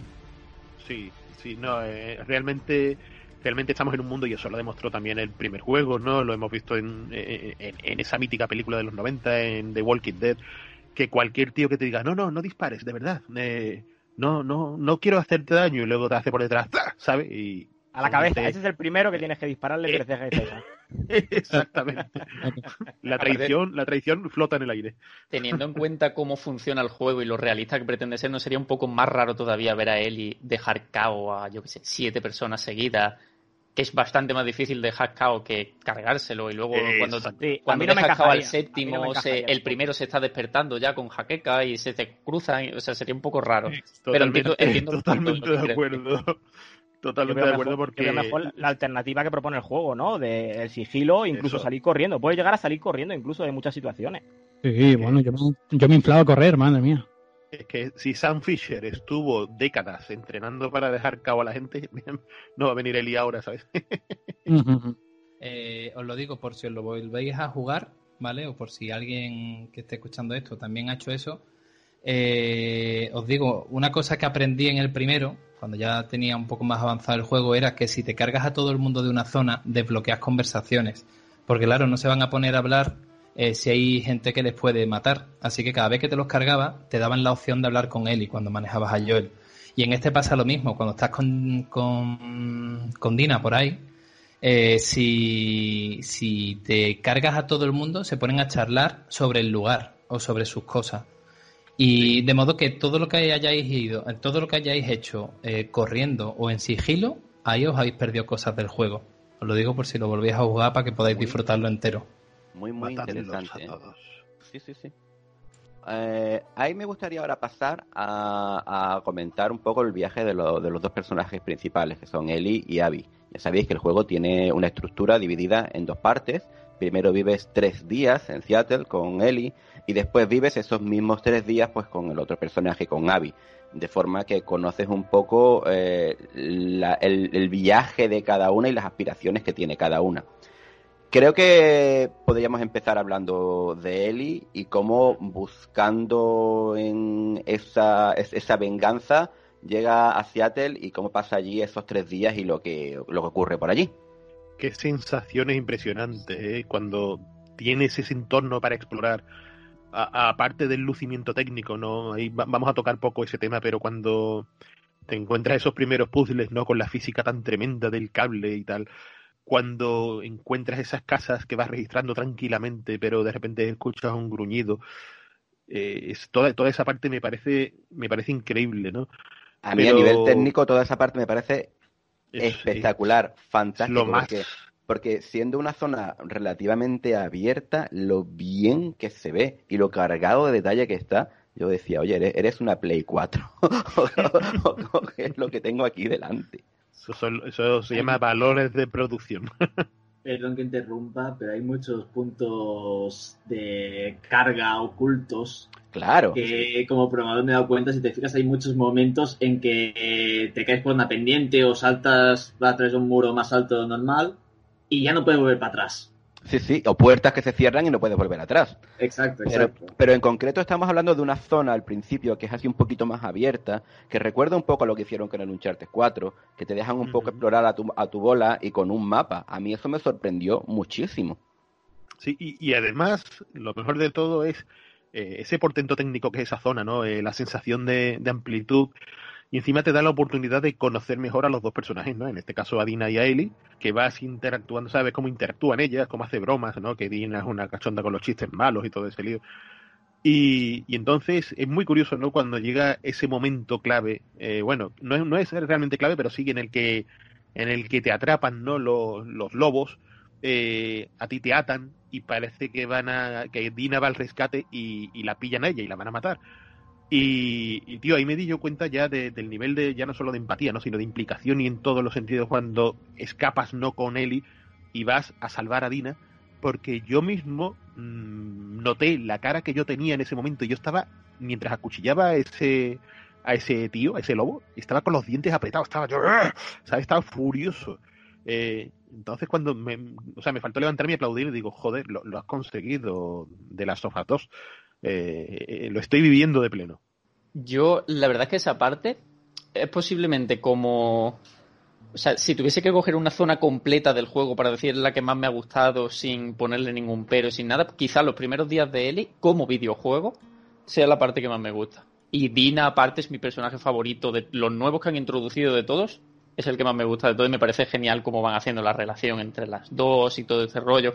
Como también Ellie se va degenerando y se va volviendo cada vez más más primitiva, más animal y todo ese rollo. Y sin embargo, la zona esta, luego quiero hacer un inciso técnico súper rápido, la zona está abierta. La primera sensación que me creó fue que no me gustaba nada. O sea, no me, no me terminó de colar esa zona, porque primero me parece que las juntas se notan mucho. Quiero decir, entras en la ciudad, ves, ves todo eso abierto, todo- pero enseguida notas que no es abierto, en realidad es una cajita de arena pequeña Sí. re- relativamente pequeña, en la que tú estás encerrado y le ves las juntas y ves dónde la arena se amontona en la esquina y dónde puedes pasar y dónde no. Está guay, me moló. Pero para mí, Es- lo que siempre me ha gustado más de The Last of Us, Eso lo has Para- visto tú porque eres un crack, tío. No, no, Yo no, no, no, he visto nada de eso, ¿eh? a mí las No, juntas sí. se, me, se me notan muchísimo en esa zona. Me gusta que sea abierta y que le hayan intentado ese rollo, pero en cuanto lo vi dije, uff, esto en The Last of Us no. A mí dame un pasillo, dame un, un sitio en el que tenga que avanzar, porque yo es como más disfruto de The Last of Us, ¿no? Quiero decir, yo lo- los mundos así abiertos, cuando entre comillas no deberían serlo, me, me disgusta mucho. Y esta zona la veo un poco metida con calzador para, para dar como un pequeño relax al jugador antes de lo que viene, como ha dicho Juan antes, o, o Speedy, creo que ha sido Speedy, para aprender a las mecánicas y lo que vas a ver después. Pero, pero eso, y ya está. Y fuera de ahí no, no le veo mucho más especial. Lo que sí, quiero hacer un pequeño inciso técnico en lo del juego a nivel técnico y gráfico, que no hay demasiado que decir, porque lo que hay que decir es que se ve increíble, que es increíble que funcione en una Play 4, porque una Play 4 es un hardware obsoleto de hace, ¿cuánto? 7, 8 años. No, físicamente, a nivel lógico, no debería funcionar en este trato, lo que se está viendo ahí. Y se ve absolutamente increíble, y no solo es que se vea bien, sino que se van a pasar 4 o 5 años, va a estar Play 5 en el mercado y tal, ya estaremos enteramente metidos en nueva generación. Y este juego seguirá siendo el techo gráfico. No el techo, no me refiero obviamente ni a potencia bruta ni nada de eso, sino va a seguir siendo en lo que la- los desarrolladores se fijen cuando quieran conseguir al- algo de este estilo, como cuando el Señor de los Anillos hizo las batallas estas gigantes y aunque había la tecnología y el dinero, ninguna película de los siguientes cuatro o cinco años consiguió replicar eso, o, lo- o todas lo intentaban básicamente, este juego va a ser eso. Todos van a intentar, ese, este juego va a ser el techo gráfico en animaciones o en, en lo que se ha conseguido por bastantes, bastantes años. Yo tengo una pregunta técnica para ti. Tengo una pregunta técnica. Sí. El, el granito que se le ve a la imagen a menudo, mm, ¿tiene alguna explicación o lo, han- o lo hacen por un lo hacen por algo estético? El granito dice el granulado. Sí, el que se ve la imagen muchas veces pues, como, como granulada, sí. Son, son Eso es- esporas, eso es- tío. eso es estético. No, no son esporas. En cualquier escena clara, dentro Es de broma, cualquier casa, se, se ve. A mí me llama mucho la atención porque no me parece a mí estético. Yo lo, lo- lo veo y para mí es, eh, es de cine. En el cine tienes ese granulado. En, en muchas películas, sobre todo cuando se intenta imitar un poco cine, es un look que le ponen. Eso realmente es un filtro que de hecho seguro que si vas al modo fotografía del juego lo puedes quitar absolutamente. es, un, es un efecto que le dan porque a ellos les mola, porque resultan algunos frames más cinematográficos, pero es total y absolutamente visual. Ni influye en el rendimiento, ni, de hecho lo que influiría ligeramente en el rendimiento, si puede ser, es ponerlo precisamente. pero no, no lo ponen para ocultar nada ni para... es aposta. Es un granulado para que haga bonito. Sí, como un metraje más viejo, ¿no? Más, más cascado. Como, como un viñeteado, por ejemplo, que se ponen los bordes de la pantalla un poquito más negros. es una cosa que no hace falta y se hace simplemente porque queda crea un efecto guay. Sí, de hecho, en sus pelis y todo eso. y, y, muchos videojuegos de, vamos, de estos últimos años hacen uso de, de ese granulado. Ah, bien es cierto que que bastantes de ellos, sobre todo en PC, te permiten el desactivarlo, el activarlo, ponerlo, en, digamos, regularlo, ¿no? Claro. Pero yo pienso que aquí en The Last of Us 2 la decisión artística a este respecto es perfecta. A mí me, encanta cómo luce, ¿no? Ese, ese look casi de, de película antigua remasterizada 4K con ese granulado acentuado, ¿sabes? Sí, a mí también, a mí me, me, mola mucho, tío. Eh, primero habría querido, la verdad, que quitasen esa. O sea, poder dar la opción de quitar el granulado pues yo siempre en todos los videojuegos quito la aberración cromática, granulado, a mí ese tipo de cosas la verdad es que me molestan mucho. Ya que han dado 20.000 millones de opciones de todo tipo, de todo tipo para ver a los muñequitos verde fluorescentes si tú quieres, coño, pues podía haber dejado también la opción de quitar el granulado, no le habría costado nada. Si incluso en el primer Silent Hill podías quitarlo, en el segundo. Pero pues aquí podía haber dejado también quitarlo, bueno metiéndonos en eh, con, los adolescentes pasa también, ¿eh? No se pueden quitar el granulado por más que uno quiera. Claro, sí, solo con que...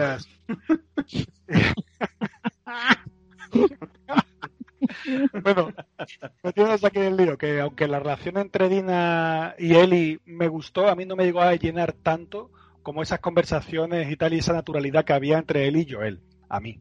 Solo cada uno tiene, tiene sus gustos, ¿no? Aún así, esa primera parte me encanta, ¿no? el hacer, como dice Mauri, esa especie de guiño al Uncharted 4, yo, yo lo flipé. Esas zonas interiores, esas exteriores, cómo tú vas intercalando y aunque haya pequeños trucos de programador para meter eh, cargas, eh, llegan de forma muy natural a los jugadores. Tú coges, empiezas a ver por ahí un edificio en el quinto pino y tú te metes y no hay transición real, no hay corte. Hay algún pasillo, alguna cosa, pero no hay un corte como tal. Está hecho de cojones. Y más como habéis dicho, eh, pensando en el hardware de la Play 4 rasa, que es la que tengo yo, que, en mi caso por lo menos eso era un reactor nuclear, estaba que echaba humo. De hecho, me iba al jardín de mi casa con la consola y el monitor, ahí con la fresquita de madrugada, y aún así mi mujer... Con la barbacoa. Es al lado de mi barbacoa, sí señor. Y hasta mi mujer de vez en cuando salía del salón, que está a dos habitaciones más adentro, y digo, pero, pero ¿y el ruido ese es de la consola? Yo, sí, cariño, es que va a despegar de un momento a otro, estoy pidiendo pista, ¿no? Pero bueno, la cuestión que, que ese, ese paso, me, me encanta cómo está, esa, esa forma de coger una ciudad real como Seattle y imaginarse los programadores eso, cómo vamos a destruir Seattle de forma que sea creíble que sea posapocalíptica, pero, pero bien. Coño, de hecho me, me, hinché de hacer fotos en toda esa zona y, me dio esa curiosidad por querer visitar el Seattle de la, de la vida real. Y había una cosa que me gusta mucho artísticamente del juego, que ya lo notas desde esta primera parte, que es como le digo yo, que es hacer un CSI de las escenas. Es decir, entras en un sitio y te encuentras unos cadáveres y ya solamente mirando alrededor y todo ves si se han suicidado, si han sido, eh, han sido derribados en un tiroteo con otra gente, si han muerto ejecutados, si han sido mordidos por infectados, si se han intentado después resguardar en otra zona. Es decir, artísticamente está todo tan currado, habitación por habitación, que es que yo me quedaba minutos y minutos mirando y recomponiendo cómo era esa habitación en la anterior, mm, en la vida antes de la pandemia, eh, a cómo era esa gente, a cómo se divertían, veías tú las consolas, los juegos que tenían, los mm. juegos de mesa, esa, esa, es una sensación eh, de, cuidado único que a mí me, encanta, ¿no? Y además que con esta primera parte te da esa sensación de estar en un sitio inmenso, desconocido, y de que Eli y Dina realmente están totalmente perdidos y no saben ni a dónde tirar. Y tú con ellos vas poco a poco despejando dudas, pero es que lo hacen muy, muy, muy, muy bien. Y bueno, a lo el tema del técnico también me encanta, que yo he hablado alguna vez con Speedy en privado, los detallitos como lo del polvo en el suelo, cuando entras en la sinagoga y te pones a arrastrarte y va dejando el rastro por detrás de por donde vas pasando. Increíble. te, pones a, nadar por ahí y ves que hay verdina, tú te tiras por la zona de la verdina y esa verdina se va separando, se va hundiendo, vas mirando los renacuajos del agua, escucha, yo juego con auriculares y escucho el, el goteo, el agua, dependiendo de en qué superficie cae o dependiendo si tú estás dentro o fuera de un sitio, se escucha de una forma u otra, la respiración, la sensación de humedad, todo todo, todo está hecho de forma enfermiza y yo eso con esos detalles que estoy dando palmaditas con las orejas. Y la sangre incluso, si la sangre cae en madera se resbala, si cae en la nieve derrite la nieve, si cae en la tierra se filtra, es espectacular. Y al respecto de lo que estabas diciendo de la ciudad de Seattle, de, de, cómo han recreado la ciudad real, yo después iba más allá, yo después buscaba los edificios reales, ¿no? Porque yo digo, yo, digo, yo seguro que no Seguro que existe. Sí, sí, sí. Sí, sí, es que existen. Y te pones a mirarlo y es el mismo edificio que lo han, que lo han cambiado. Yo qué sé, sales de una boca de metro y ves el cartel, boca de metro de no sé dónde, la voy a buscar y es la misma. O el centro este de convenciones que hay. El friki, de los frikis. Sí, te pones a buscarlo y está ahí. Es que es impresionante. A mí, ese tipo de detalles, además, es lo que he dicho antes, el, el hacer el esfuerzo mental de cómo nos cargamos esta ciudad, pero de forma que sea lógica y lo primero que hace muchas veces es simplemente de reventar el nivel del suelo porque las cañerías están por abajo. Y en el momento que tú no tienes eh, ningún tipo de personas que ejecuten eh, obras y arreglos de esa zona, eso se te hunde. Hay un reportaje, aunque sea un pequeño inciso sobre esto, hay un reportaje que vi yo hace unos años que se llama El mundo sin nosotros, en el que durante cinco o seis programas te cuentan cómo evolucionaría el planeta si la, humanidad desapareciese automáticamente de, un abrir y cerrar de ojos. No por una guerra, no, no, simplemente que los humanos desapareciesen y dejasen todo como está. Y ahí te va hablando cómo va eh, evolucionando las propias ciudades. Y os, lo recomiendo después de jugar al juego porque vais a ver otra vez cómo han recreado Seattle con, uno, con otros ojos. Os va a encantar seguro. En mi barrio hay zonas así, sí. Hay una zona aquí que me dejó flipado porque, mm, o sea, yo no sé cuánto habéis tardado en pasaros el juego. Yo le he echado casi 37 horas, ¿vale? Lo he estado mirando, pero, pero todo, he estado dándome vueltas por todas partes, sé que muchos de vosotros también. Y, pero es que hubo una, zona que la hablé con Ferran y con Speedy y me dijeron que no, que no le habían, que no le habían echado cuenta eso. Y es que es justo en esta zona en la que estamos hablando, eh, en la parte baja de, o sea, cuando entras te vas a la derecha, a la zona del canal, eh, hay una cosa que resultó ser un puzzle y yo de primeras ni me había dado cuenta, ¿vale? Eh, y es que, o sea, yo estuve yendo edificio por edificio por edificio y es que había una zona en medio que pensé, bueno, aquí habrá algo, porque cada vez que te acercas a un sitio te pone una interrogación, te la tacha cuando lo terminas y demás. Y, me extrañaba que la mitad del mapa no tuviera nada, ¿no? que era esa zona de, abajo. Eh, así que bueno, me puse a dar vueltas por ahí. Eh, había un trozo de, o sea, hay un, como un par de puentes. Eh, en uno de ellos hay un, hay un camión de bomberos y debajo hay un trozo de, carretera. Y claro, estuve dando vueltas diciendo, uh, aquí parece que se pueda subir porque hay unas cajas, algo que se pueda coger. Eh, y al final acabé desistiendo y seguí jugando. Di por hecho que no, que no había nada eh, que hacer ahí. Eh, pero rodeando ya casi, casi para irme, me fijé en el, en el camión de bomberos y dije, oye, me voy a acercar ahí a ver si puedo llegar, ¿no?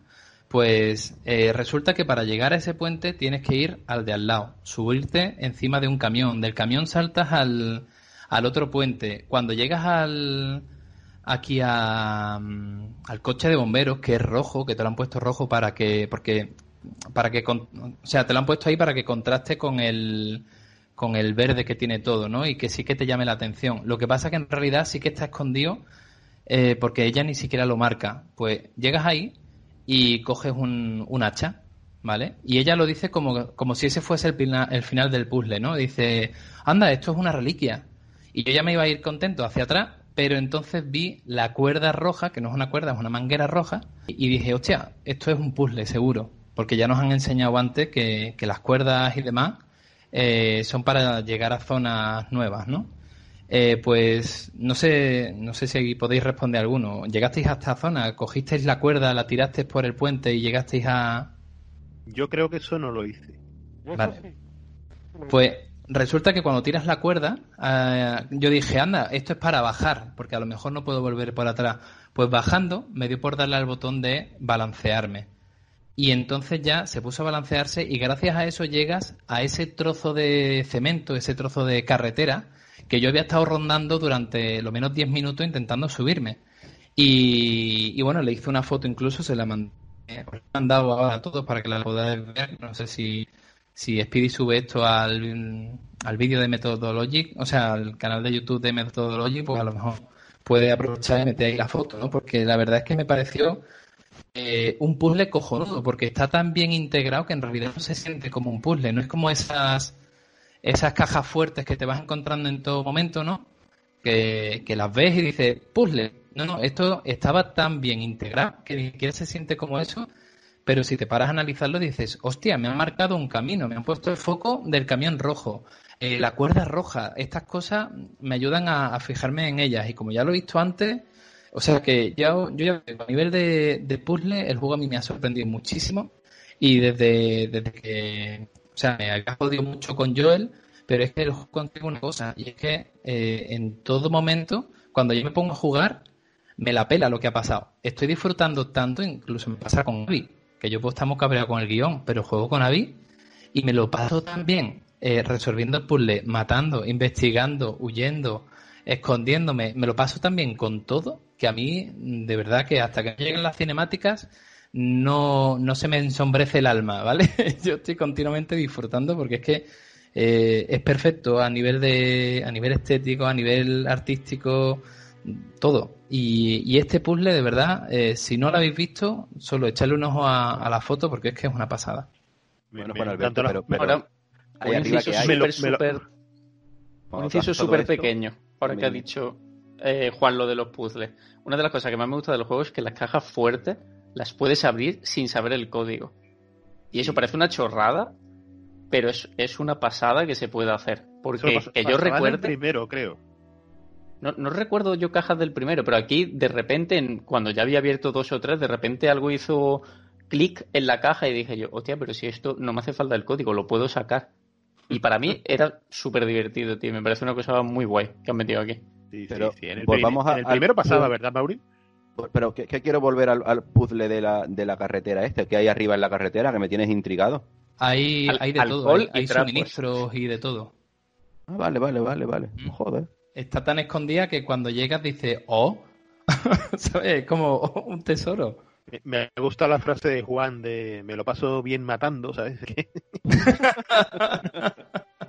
y acariciando perros sin tirarle nada, como Héctor.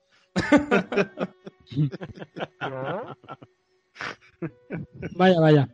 Pues yo, yo chavales, yo, mm, a ver, el juego, el juego, como ya hemos dicho, el juego es de 10, ¿no? Y, a mí, a mí, pues me ha vuelto loco este, este juego, ¿no? Pero, pero yo le he encontrado algunas cosillas que las querría poner aquí encima de la mesa, a ver qué me, qué me comentáis vosotros, ¿no? Pero, por ejemplo, a mí el tema de que los capítulos estén numerados, estos de Seattle, a mí se me ha hecho pesado.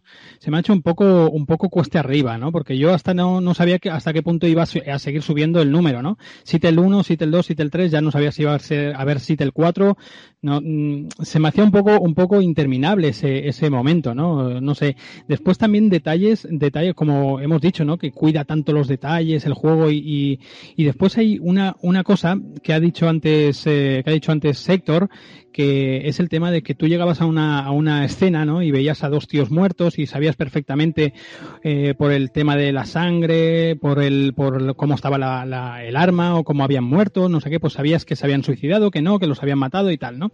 Pero hasta ese punto, hasta ese punto a mí me, me, lo que me ha, lo que me ha chocado bastante es la cantidad de notas y notas y escritos y tal, cuando la gente no escribe, ¿no? O sea, la, sociedad no escribe ni lee y, y, y que te van explicando pues lo que ha sucedido o lo que el trasfondo, digamos que realmente yo no sé, pero a vosotros, a mí no me interesaba lo que ponían las notas. Eh, supongo que el que sea muy muy loco de todo esto, pues se lo habrá leído de cabo a rabo y lo y perfecto, ¿no? Pero a mí no me interesaba en absoluto. Yo lo que quiero es que por vía de la narración, o como decía eh, Héctor, que me cuenten más o menos lo que ha pasado, ¿no? Eh, me expliquen un poquito lo, que sucedió, o, es igual, o que no me lo cuenten, yo ya me lo imagino lo que ha pasado, ¿me entiendes? Pero el tema de las notas, de estoy aquí en la caja fuerte, ahí no sé qué, no sé cuándo, ya te la encontrarás, ya sabrás tú dónde tienes que encontrar un... Además, los, los códigos de las cajas fuertes suelen estar escritos en las paredes, en los váteres, en no sé qué.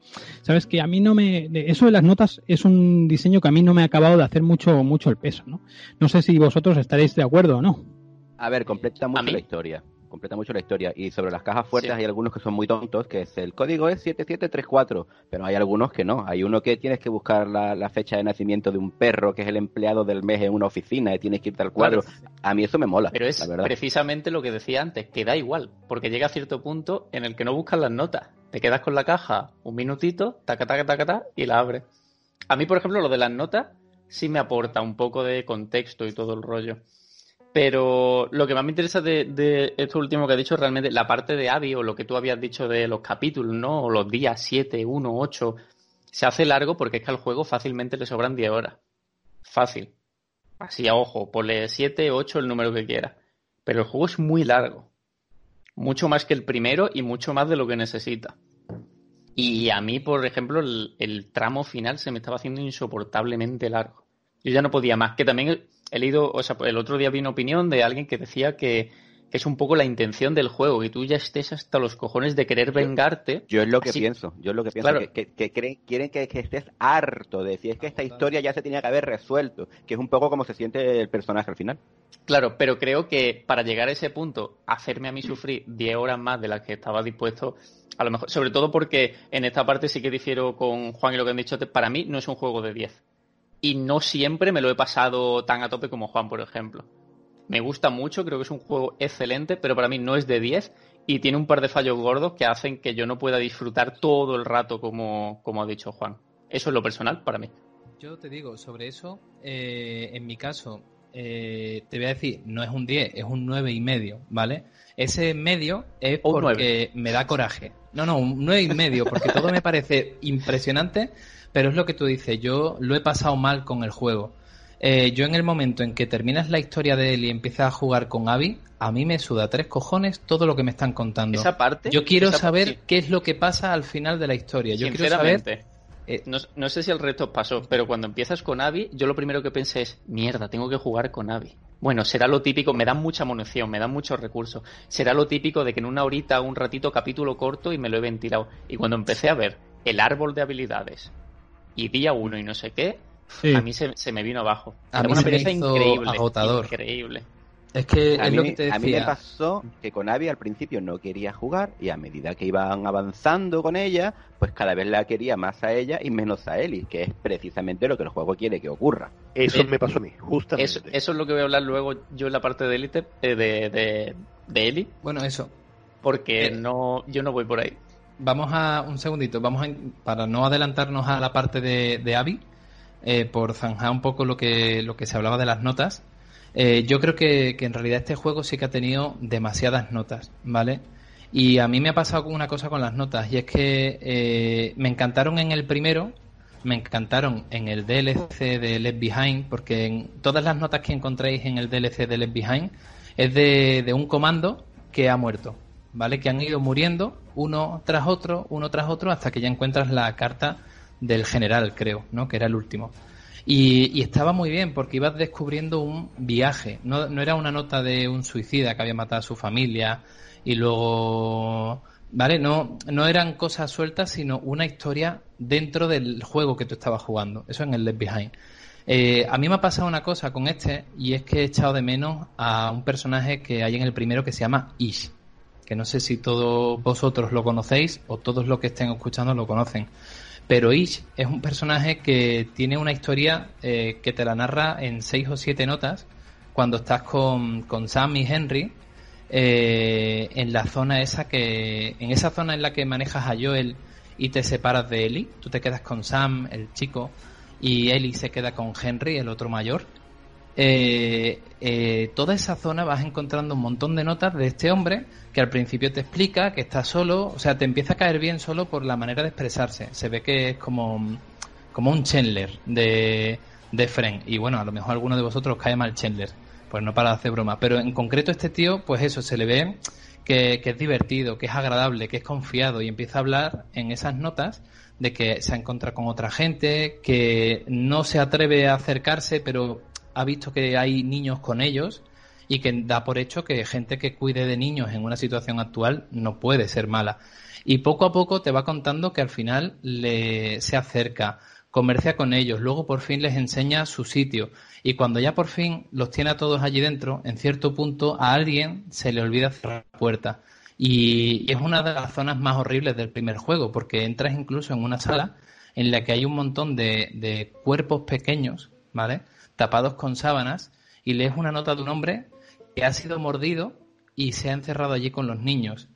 Y claro, dice, no puedo quedarme aquí con ellos, pero tampoco puedo abrir la puerta e irme, porque les estoy condenando a muerte. Y lees esa carta y se te cae todo. Dices, ostras, qué situación más horrible. Pero esa situación más horrible te la compensan con que luego eh, descubres que Ish ha sobrevivido, ¿vale? O sea, intentan que no salgas de, de esta zona sin, sin la esperanza de que, de que, bueno, que por lo menos este hombre ha conseguido escapar con la mujer eh, que le estaba gustando, ¿no? Con la que se estaba conociendo y con dos niños. Y dices, hostia, me los encontraré en el juego. Yo estuve todo el juego deseando encontrármelo. Y de hecho, cuando terminé de las sofás 1, dije, no quiero que saquen de las sofás 2 con Joel y Ellie. Porque seguro, y esto se lo dije a Ferran y a Speedy antes de empezar a jugar al juego al 2, eh, yo decía, seguro que Joel acaba muriendo si nos ponen a estos dos, porque ya será mayor, será prescindible y tal. Digo, yo prefiero que saquen un de las sofás eh, con la historia de Ish, por ejemplo, que, que, ya nos lo han ido entremetiendo en estas, en estas notas. Lo que pasa que al final, no sé si lo sabéis, pero todo esto era en homenaje a un libro eh, de, de, un hombre que, que, está solo en la Tierra y encuentra a una mujer y demás. O sea que al final eh, para mí es de las mejores cosas que tiene en cuanto al apartado de, notas, ¿vale? Del juego. Eh, pero sí que es verdad que si al final era un homenaje, es normal que no lo hayan utilizado para, para sacarte el personaje aquí. En cambio, en este juego a mí me han faltado eso. Me han faltado eh, cartas encadenadas que te interesen, porque encuentras muchas cosas sobre, sobre Isaac y demás. Pero al principio yo eh, ni siquiera, ni siquiera sabía quién era, quién era Isaac, si era bueno, si era malo, si estaba con Fedra, si no. A mí me, me rayé mucho con esto y, y creo que, que, también era culpa de que las primeras veces que empiezas a leer sobre Isaac es en la zona esa tan amplia y claro, en, te enteras de que ha salvado la sinagoga, eh, pero luego lees otra nota en la que Isaac es un hijo de puta y hay que escapar. Y, había tantos mensajes contradictorios de si bueno, malo, bueno, malo, que yo no estaba entendiendo ni lo que estaba leyendo. Así que a mí las cartas en este juego a mí me han pesado. Eh, me las he leído todas, todas. No he dejado ni una sin leer. He leído incluso, o sea, he visto incluso esa que eran tetas y pollas y culos que había en una torreta al principio del juego, ¿vale? En la puerta. Eh, la mejor. Me, me, lo he leído, me lo he leído todo y, y demás, ¿vale? Pero Mm, no han conseguido para mí eh, atraparme tanto como Left Behind o como las notas de Ish. Y eso ya os digo, yo creo que se han pasado metiendo cositas adicionales y es lo que, lo que habéis dicho, que quien se va a poner a escribir por escribir eh, o quién le va a estar escribiendo siempre cosas a los otros. Tiene sentido cuando están en zonas de, de, supervisión, ¿no? De estas de, oye, voy a dejar un registro de que no me encontraba nadie y tal. Pero luego hay muchas que la verdad es que sobran. Yo quería comentar uh, durante el viaje de él durante estos tres días en Seattle la espiral de violencia que desencadena, que desencadena ella, que no es gratuita, sino que unas intenciones narrativas muy específicas en la construcción del personaje de Ellie, porque la convierte en Abby. Ahora hablaremos de Abby y Eli cuando golpea a mata, no me acuerdo cómo se llamaba el personaje que estaba con Abby, sí, en el hospital que empieza ahí a darle palazos. Ahí Eli es Abby, totalmente. Y es una espiral de violencia que desencadena Eli y que nos coloca al jugador en la posición de que realmente Abby no es tan mala, sino tenía sus motivos y por eso cuando la tomamos con ella, cuando empezamos a jugar con ella y vemos su camino, hemos visto que Ellie se ha convertido en Abby en ese punto del juego. Bueno, quisiera decir primero que mi tiempo para jugar a la consola es bastante limitado. No voy a poner a jugar a este juego delante de mi hija, obviamente. Y bueno, no sé si le habré echado como 30 o 35 horas, no lo sé. Yo lo que sé es que creía que le había echado 250 fotos al juego y le he echado más de 600. Es disfrute, una gozadera total. Pero bueno, eso sí, eh, lo de disfrutar también me parece un poquito, por decirlo de alguna forma, ¿no? Porque a mí el juego me ha resultado tan potente y me creaba tanta angustia y tensión constante que no podía jugar más de dos o tres horas seguidas. No sé si alguno de por aquí le... Sí, a mí, a mí también me pasó eso, Héctor, también. Y, bueno, aún así, a mí no se me ha hecho largo para nada, pero para nada. Para mi gusto no le sobra nada. Hay gente que he leído por ahí que los flashbacks les molestaban, estaban muy metidos a calzador. A mí me encanta porque te hacían ver cómo era esa relación que tenían los las protagonistas con, con, su gente, con su entorno, ¿no? Y a mí me encantaba ver cómo disfrutaba Ellie con Joel cuando le, el día de su cumpleaños, pues la, lleva a, creo que al zoo, ¿no? Me parece, ¿no? Sí. me encantó, yo lo disfruté todo, ¿sabes? Me encanta. El, museo de este de los dinosaurios? Sí, sí, Me encanta también la referencia que hacen con, con, Parque Jurásico, también con lo de los velociraptores y todo eso. Yo me lo pasaba a teta. Ahí, para mi gusto, no les sobraba ni, ni un minuto al juego.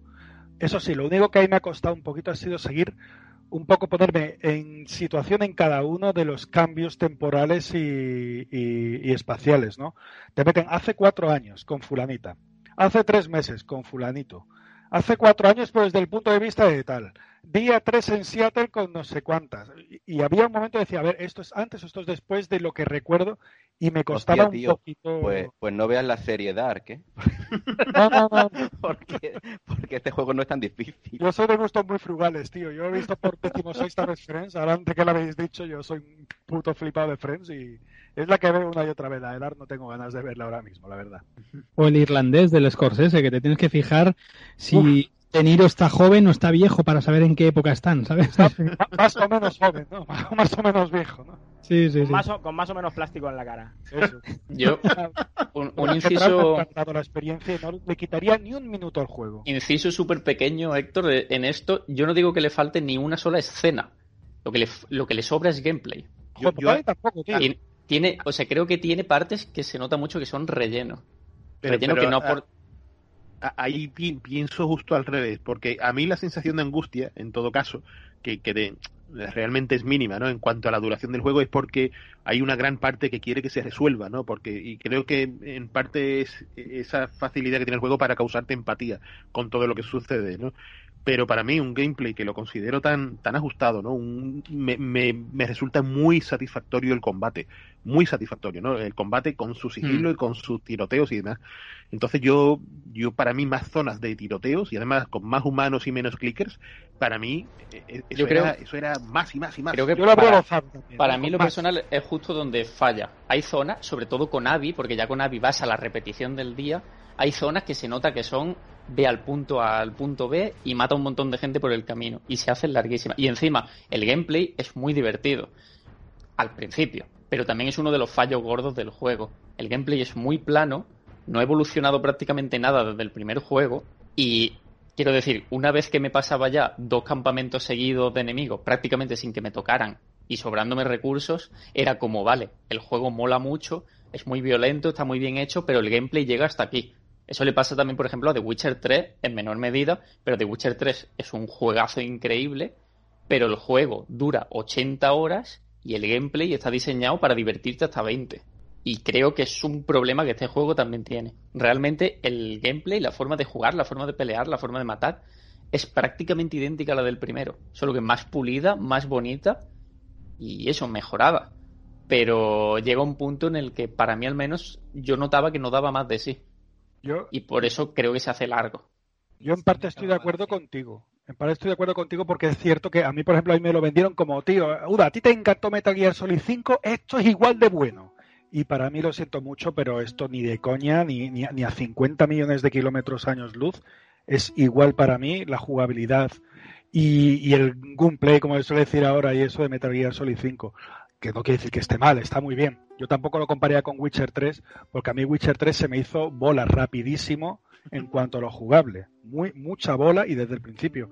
Aquí me he encontrado jugablemente mm, bastante, aunque sigue siendo la misma base que el primer Last of Us, aquí lo he visto todo mucho más ágil, más corregido, en plan de aquí hemos hecho más testeo, hemos eliminado ciertas cositas que funcionaban peor que, en el 1, el tema de la creación de lo, del, del inventario la veo un poquito más eh, fluida ahora, el tema de, no sé, en general es como lo mismo, pero muy mejorado. A mí la verdad es que me, me, encantaba matar bichos, o sea, bichos no, perdón, gente, bichos no, los bichos la verdad es que era un poquito más coñazo, pero el enfrentarte, el sigilo está muy bien llevado a cabo. Hay una cosa que la gente, eh, no sé si lo he dicho mucho por ahí, pero a mí del primer Las Sofás me mataba los NPCs, es que me mataba.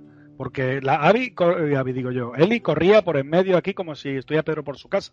Y a mí me reventaba muchísimo eso. Yo siempre estaba deseando que pasase la siguiente zona para no tener un NPC cerca. Y aquí los NPCs te ayudan, se esconden, buscan sigilo, buscan cobertura, matan de forma sincronizada contigo, te salvan la vida un montón de veces. Tú también le salvas a yo la vida, pero a mí me han, me han salvado muchas veces la vida. Es decir, jugablemente este juego para mí ha sido una auténtica gozada. No llega, a mi gusto, a Metal Gear Solid 5, pero es una es un, una buena evolución del primer Las Sofas. A mí, a mí la verdad que el, tema de las mecánicas de juego, el gameplay este que le decís y demás, para mí funciona, es una puta delicia. Son los mejores momentos que, que he pasado en el juego. O sea, después, eh, como, como hacíamos, como broeamos un poquito en el grupo y tal, ¿no? Que después nos costaba retomar algún juego, pues sobre todo parecido de, de este tipo de mecánicas, ¿no? Ahora estamos con el Ghost of Tsushima y yo me veo, pues por ejemplo, que, que no tiene ese, bueno, esa soltura, esa frescura que tiene con el sigilo, por ejemplo, que tiene este juego, ¿no? El, el de Last of Us, ¿no? Es impresionante. No sé, yo en ese, en ese aspecto sí que lo considero que el juego para mí es uno, es uno de los primordiales de, de, este género y yo creo que es impresionante, ¿no? Eh, eh, me gustaría antes de acabar yo esta, esta, este momento es que antes entre Héctor y yo hemos dicho pues que, que el tema de el, el, tema de que de que el, eh, nos, nos fuese nos quedase mucha tensión en el juego que las sesiones fuesen de dos o tres horas porque no las aguantábamos que parecía como algo algo negativo para mí. ¿no? No es nada, exacto, no es nada negativo, al contrario.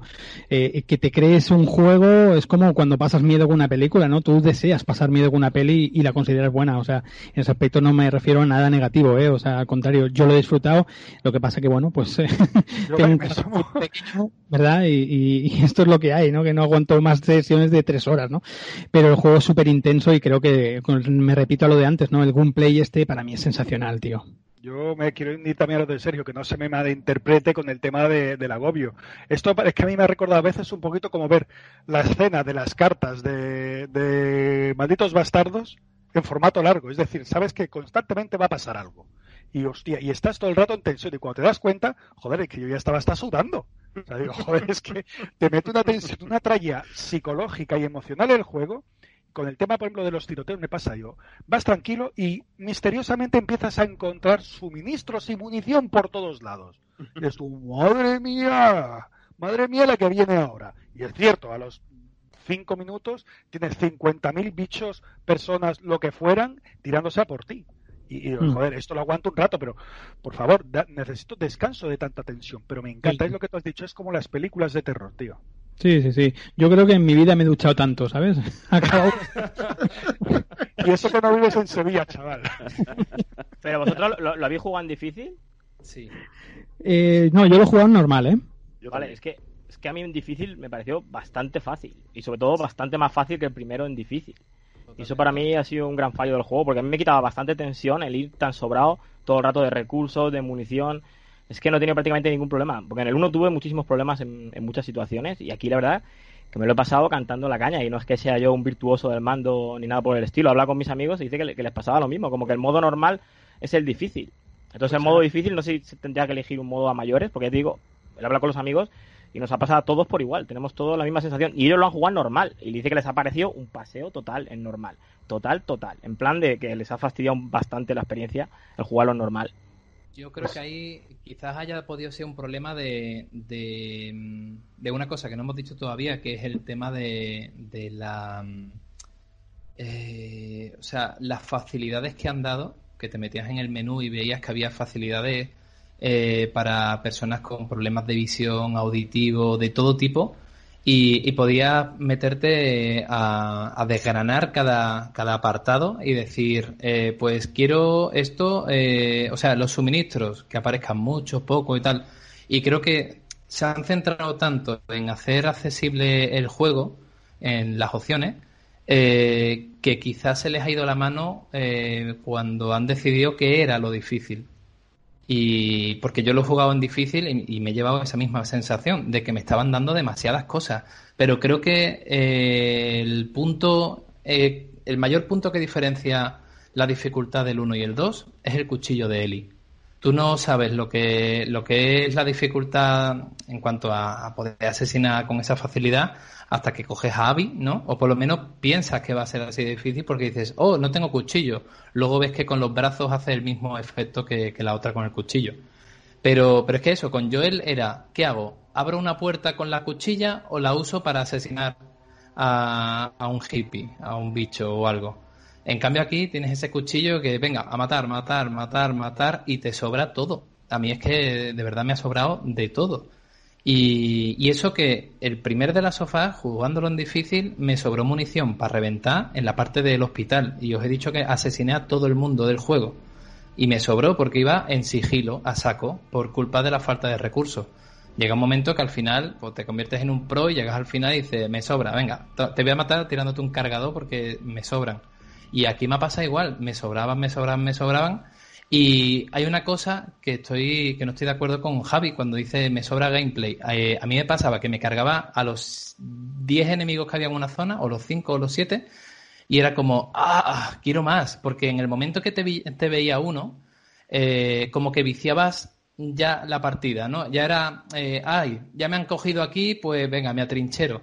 Pues cuando te los cargabas a todos y salías de tu, de tu trinchera, decías, hostia, este entorno es enorme, qué pena qué pena que, me lo he pasado en ese rincón en el que en el que he disparado mal y me han pillado.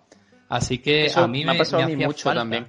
Me ha pasado mucho de decir, joder, he matado 10 personas en esta esquinita cuando el mapa es enorme y tenía aquí un recoveco, aquí para pillarlo por detrás, aquí para Pero el tema, esto va relacionado con lo que te decía antes de que el, el gameplay en sí, especial, o sea, es un juego, y el primero ya lo era, que hay que jugarlo en difícil.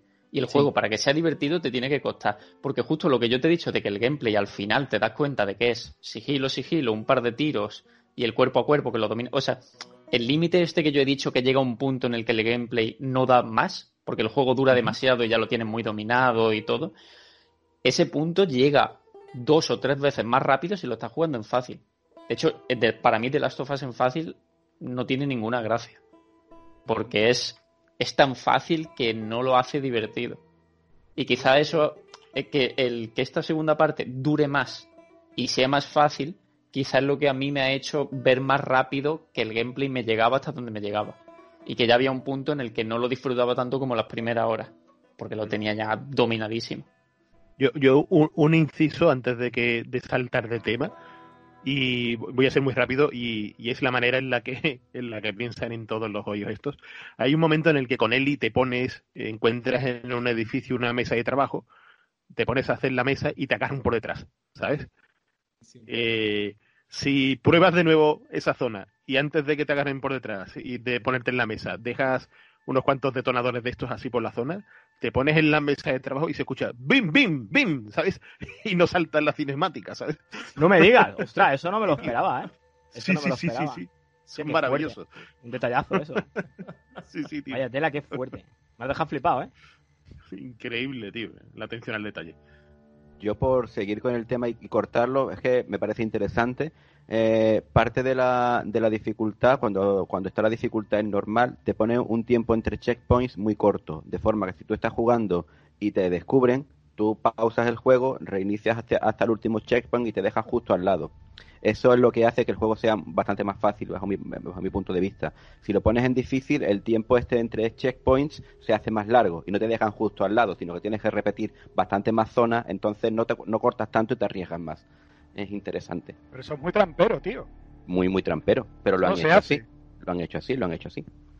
Bueno, yo creo que va llegando el momento de, pasar ya al otro personaje, ¿no? Porque si, si bien el viaje de Ellie hace que, se cargue a todo el mundo en su venganza, eh, al final Abby pues aparece en la guarida que tiene, eh, con, con, allí con Dina en el, en el cine, y de repente la historia se corta y empiezas a vivir el, viaje de Abby, que bajo mi punto de vista es todo un acierto. Es que yo he sentido como si el juego podría haber perfectamente terminado con el viaje de Ellie y todo lo que me han dado de Abby me lo estaban regalando. Es como decir, mira, tengo el juego, tengo el DLC incluido, porque me ha, encantado poder ver la historia desde el otro punto de vista. Y a medida que iba avanzando me daba cuenta de que disfrutaba más y más con el personaje, porque, como dije antes, llegó un momento en que llegué a empatizar con Abby tanto que estaba odiando a Ellie.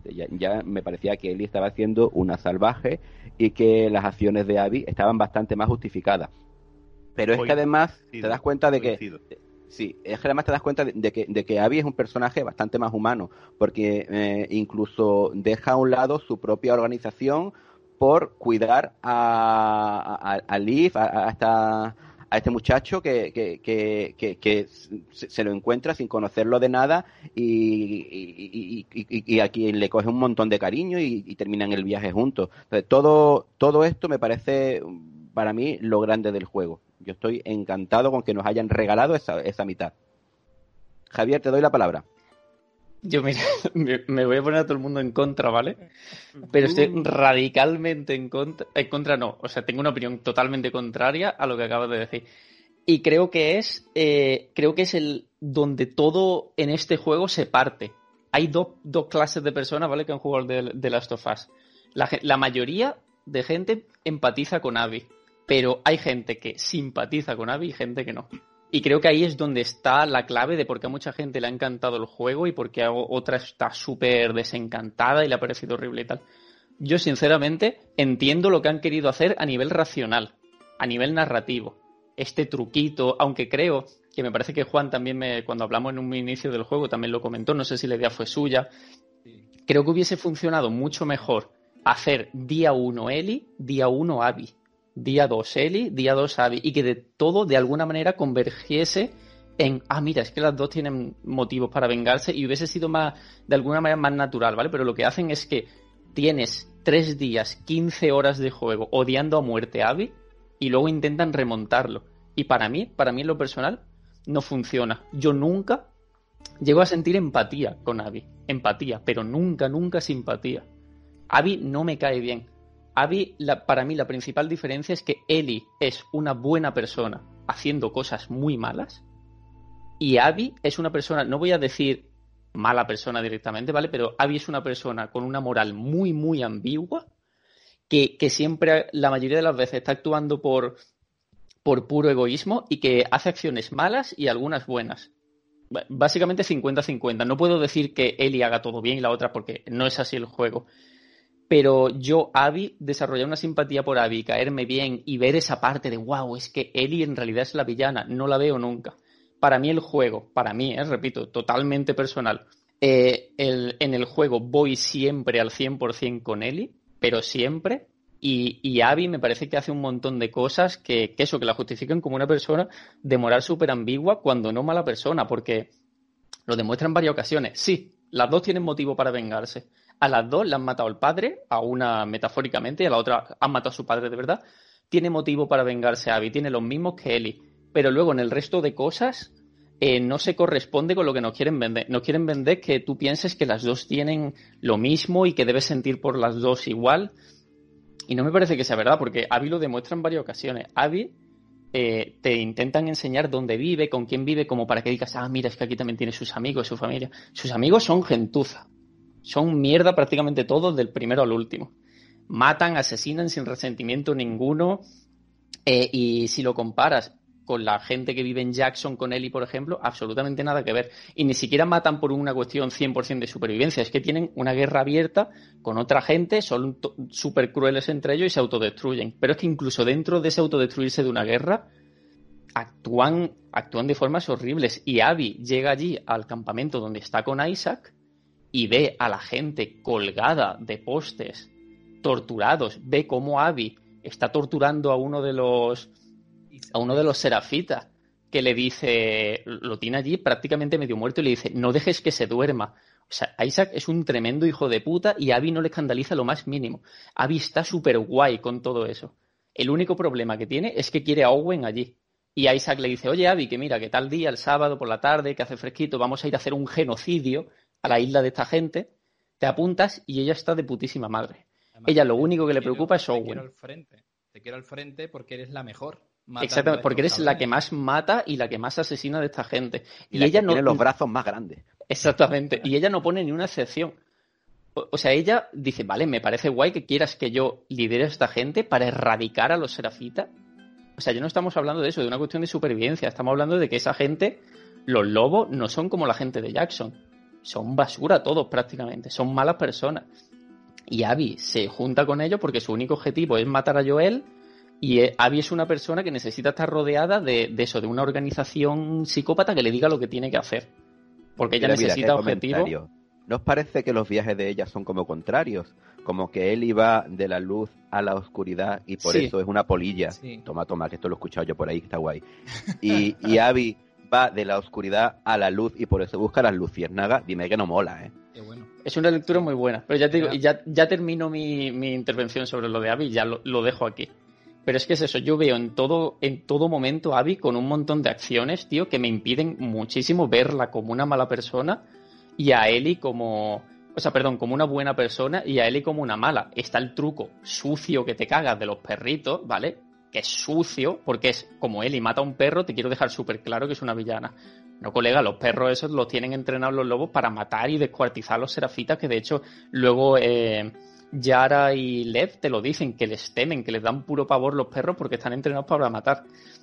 Y lo que tú decías antes de, de ese cariño que desarrolla por el chaval y tal, yo no lo veo realmente como una cosa de que ella se vaya volviendo buena y le pille cariño. Es, una, es un tema de culpabilidad. Igual que cuando también comentabas antes, ella deja a los lobos para ir a salvar al chaval. Realmente no los deja. Ella sabe que al ir a por Owen está vetada en los lobos y que Isaac, como es un hijo de puta, eso va a tener consecuencias.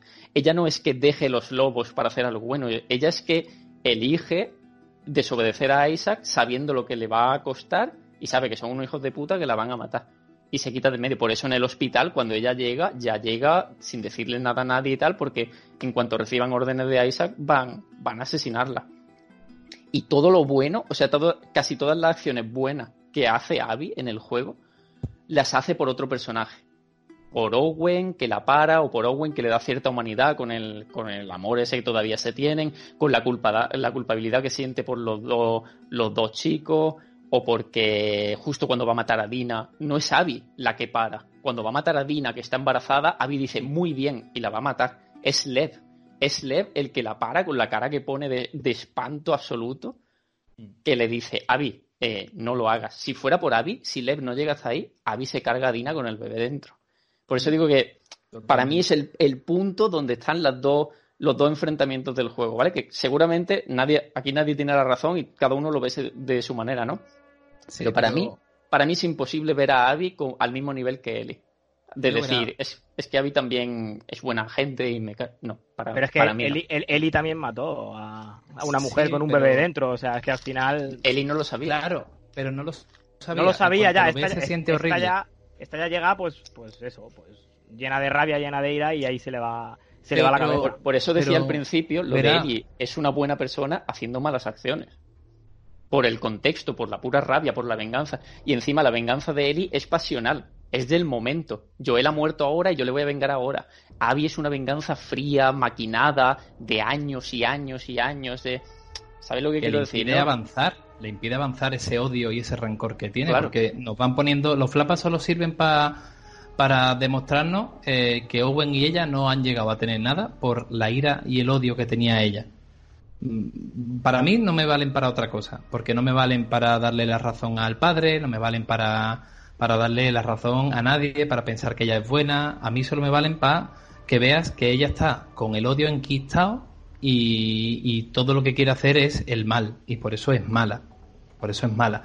Eh, yo estoy de acuerdo con todo lo que ha dicho Javi, de que a mí no, yo no pienso en ningún momento que sea buena, pero creo que, eh, y bueno, y, y estoy 100% de acuerdo con lo que ha dicho. Yo comprendo las decisiones de guion, comprendo las decisiones de diseño, lo comprendo todo, pero no llego a pensar que ella sea buena. Disfruto jugando con ella, eh, pero, pero es, es innegable que, que, le da igual la muerte de los demás, porque eh, si cuando estáis con Lev eh, os da por mirar hacia el suelo, eh, hay, un, hay un juego de cámara muy interesante, ¿no? que es el, el alejar el fondo eh, para que sintamos el vértigo de, de Abby. Eso es magnífico. Si paráis la escena y giráis la cámara con el modo foto y le veis la cara a Abby, han trabajado las animaciones hasta el punto de que veáis terror en sus ojos.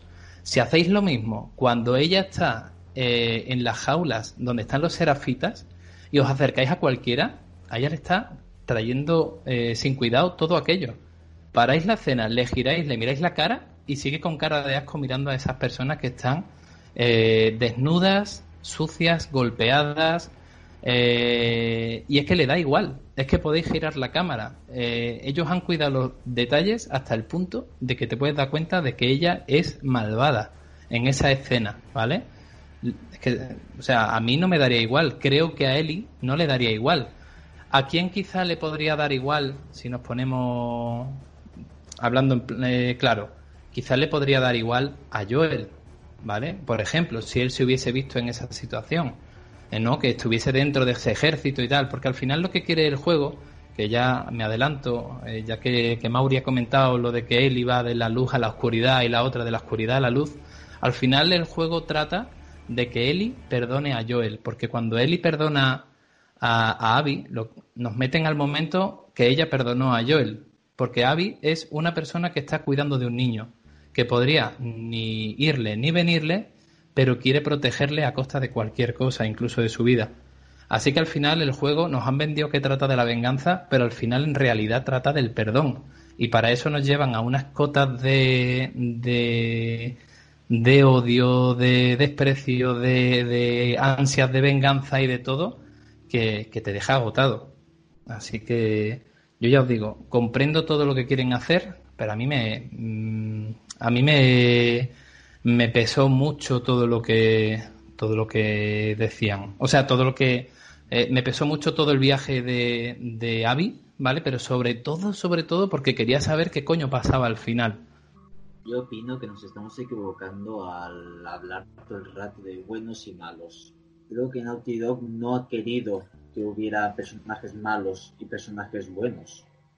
Eh, simplemente sus personajes hacen acciones, unas acciones que, según el punto de mira, desde que lo mires, pues serán buenas o serán malas. Pero no hay ni buenos ni malos. Hay Eli hace acciones buenas y hace acciones malas. Abby hace acciones buenas y hace acciones malas. Los lobos en general hacen cosas buenas y hacen cosas malas. Los serafitas hacen cosas buenas y hacen cosas malas. No hay mmm, una estructura clásica de estos son los buenos y estos son los malos. Lo que quizá también ha llevado al conflicto de, de los usuarios que se han quedado descontentos porque se esperaban algo más clásico. Es simplemente eso, personajes haciendo acciones.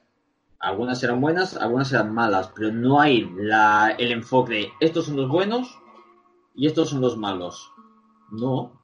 Abby es, empieza siendo un personaje que según nuestro punto de vista, porque estamos desde el punto de vista de Joel y Ellie, es un personaje malo, y Joel y Ellie son los buenos en principio, pero desde el punto de vista de Abby son los malos. A ese respecto voy a llevar la cosa un poco más al extremo, Ferran. Y es que incluso poniéndote en el papel del grupo más amable, menos pernicioso para la humanidad, ¿no? De unos con otros y demás, el concepto que, que nos pone el mundo de, de las tofas, el hecho de ir a limpiar zonas de infectados, eh, eh, no, no, estamos matando zombies, seguimos matando seres humanos que han sido, sí. que, que, que, están enfermos, ¿sabes?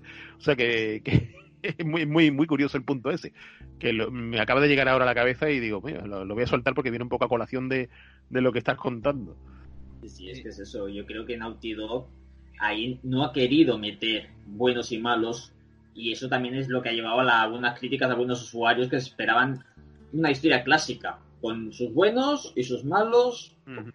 y se han encontrado con este choque. Permíteme que, que, aporte una cosa, Ferran, que la cosa es que no hay, no es que estoy completamente de acuerdo, que no hay buenos y malos, eh, pero sí hay una cosa, y es que hay bandos. Nosotros empezamos jugando y somos del bando de Eli y Joel. Y como somos del bando de Eli y Joel, para nosotros sí que existen los malos. Y es que los malos son los que han venido ahí.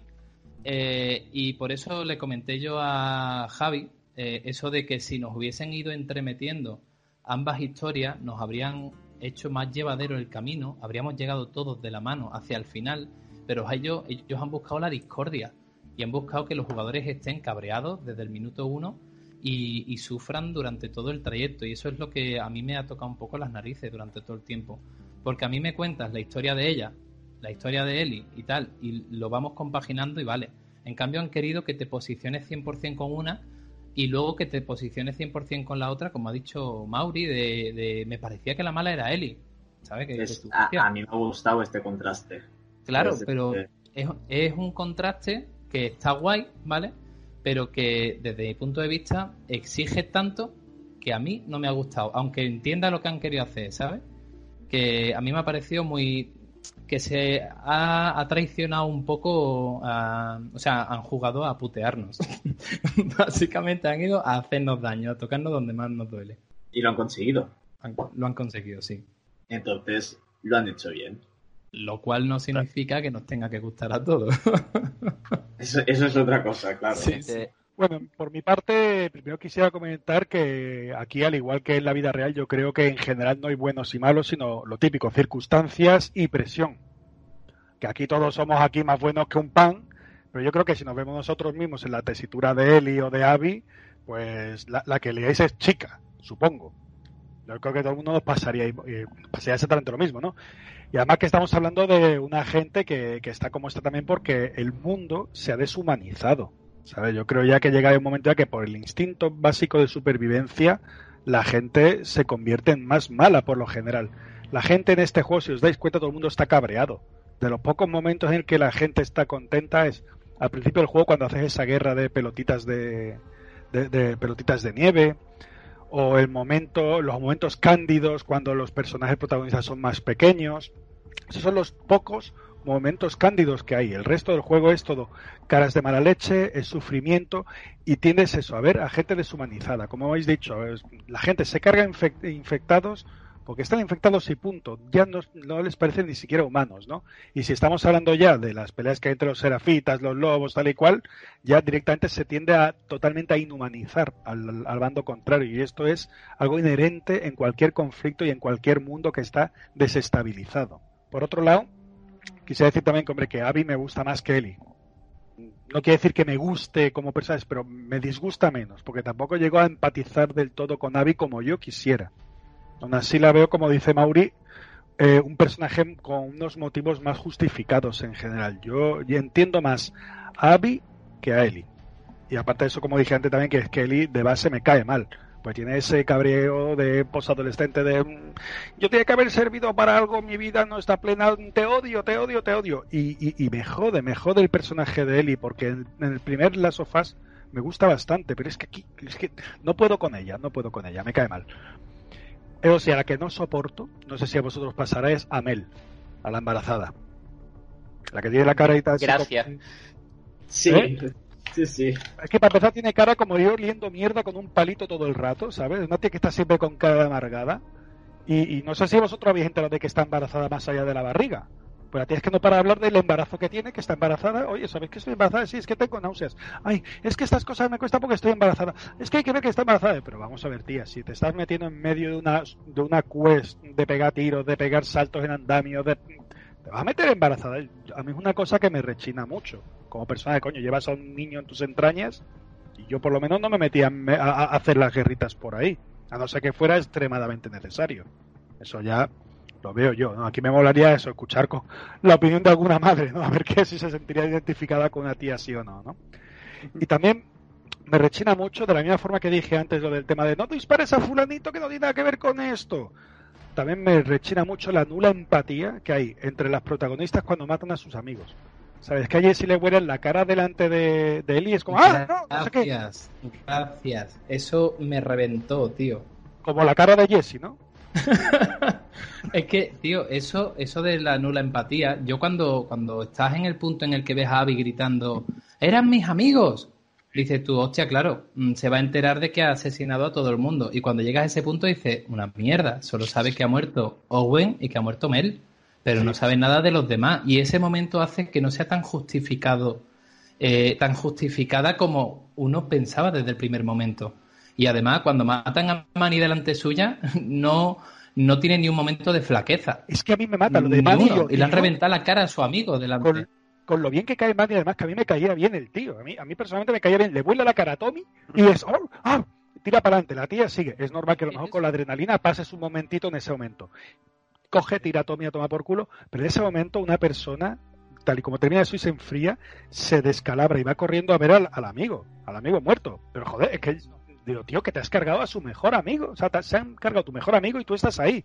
Pero, coño, es que yo parecía yo su botai con Kona. Eh, ella, ella sabe la bárbara, ella no llorará, yo lloraré a Mani por ella. ¿Sabes qué pasa? De su amigo de toda la vida, pero, pero como de comer mierda. Y me, me, sienta hasta mal. Y después también comentar solamente que en la recta final, eso de volver a por Abby al final del juego me toca mucho las narices. Pues yo, yo es que yo no quiero que Eli siga con su venganza. Han terminado, han cortado tu camino, yo por el mío, pero otra. Es que tengo que seguir. Pero vamos a ver, si es que tienes una pareja y un churumbel, corta ya. Es que yo ahí eso ya lo veo totalmente fuera de tono, totalmente fuera de, de, de, de, toda onda. Es que eso no lo veo lógico. Y yo con la pelea final sufrí. Pues yo no quería que se pelease. Yo estaba comiendo a dos amigas pegándose. No, no os peguéis, dad un besito.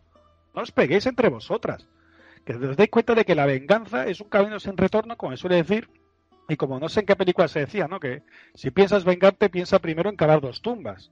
Y es que en yo el creo del 8, la venganza nunca es buena, mata al alma, Así que eso. Javier, querías aportar algo, ¿verdad?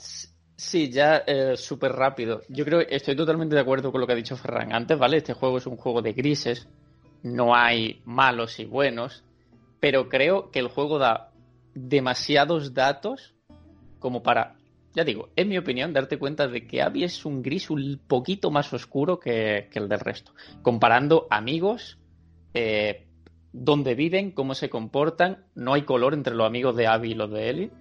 Entre Jackson y el estadio que se han montado los lobos, son grises, sí, pero que sean grises no quita que se puedan diferenciar diferente tono de gris y ahí yo ya lo dejo. La verdad que, chavales, yo creo que, que Naughty que desde el primer título, no sé si, si, bueno, ya lo estamos diciendo, pero juega eso, ¿no? Juega un poco pues a la, a la ambigüedad y, y, a que, bueno, no todo el mundo es tan bueno ni todo el mundo es tan, tan malo, ¿no? Eh, desde el primer título ya yo ya veo que, sucede eso y en este juego, en esta segunda parte, yo creo que se han pues eh, se han centrado más todavía en eso, ¿no? En, en, la comparativa y en que, bueno, pues todos estamos empatizando con, con Eli y luego pues resulta que, que, hay en cierto momento que tenemos que batallar incluso con Eli, ¿no? Eh, pelear y, y, matarla, ¿no? O, entonces, bueno, está, está muy guay. Creo que había una película incluso que también jugaba eso, ¿eh? me recordaba mucho. Es, no sé si la habéis visto y la dejo por aquí por si la queréis eh, ver. Es una película del año 95, se llama Ángeles y Demonios, ¿vale? No es la famosa, sino es una película que protagonizó Christopher Walken. Y bueno, era una pelea, pues eso, entre ángeles y demonios y, más o menos, pues el prisma que te da es ese, ¿no? Ni, ni los ángeles son buenos, ni los demonios son tan malos, ¿no? Entonces, bueno, en este, en ese punto yo creo que la película, el, el videojuego juega eso mismo, ¿no? Y es súper, no sé, yo creo que es uno de los pocos juegos que, que me han, que me han hecho ver esa sensación realmente, ¿no? En un, en un juego viendo que hemos hablado tanto del juego y los viajes de los protagonistas y sabiendo que nos dejamos atrás algunos momentos, pues ahora me gustaría que me gustaría que nos dijerais cuál ha sido vuestro momento favorito en el título, de forma que rescatemos pues algunas cosas que se nos hayan podido pasar, ¿no?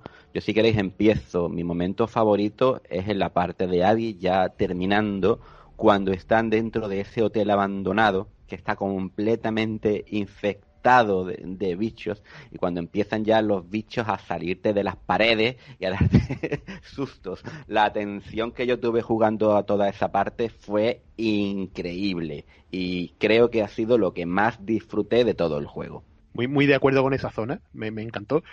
Yo diría que mi parte favorita, aunque es cierto que analiza con perspectiva, le faltaba algo de tensión, eh, era esa zona cero en el hospital, ese, ese pasillo que parecía llevar hacia lo peor de lo peor. Y, la verdad que te encuentras, te acabas encontrando al, al monstruaco de, de, del, de los monstruos del juego, ¿no? Ese rey, rey rata era, ¿no? Algo así se llamaba.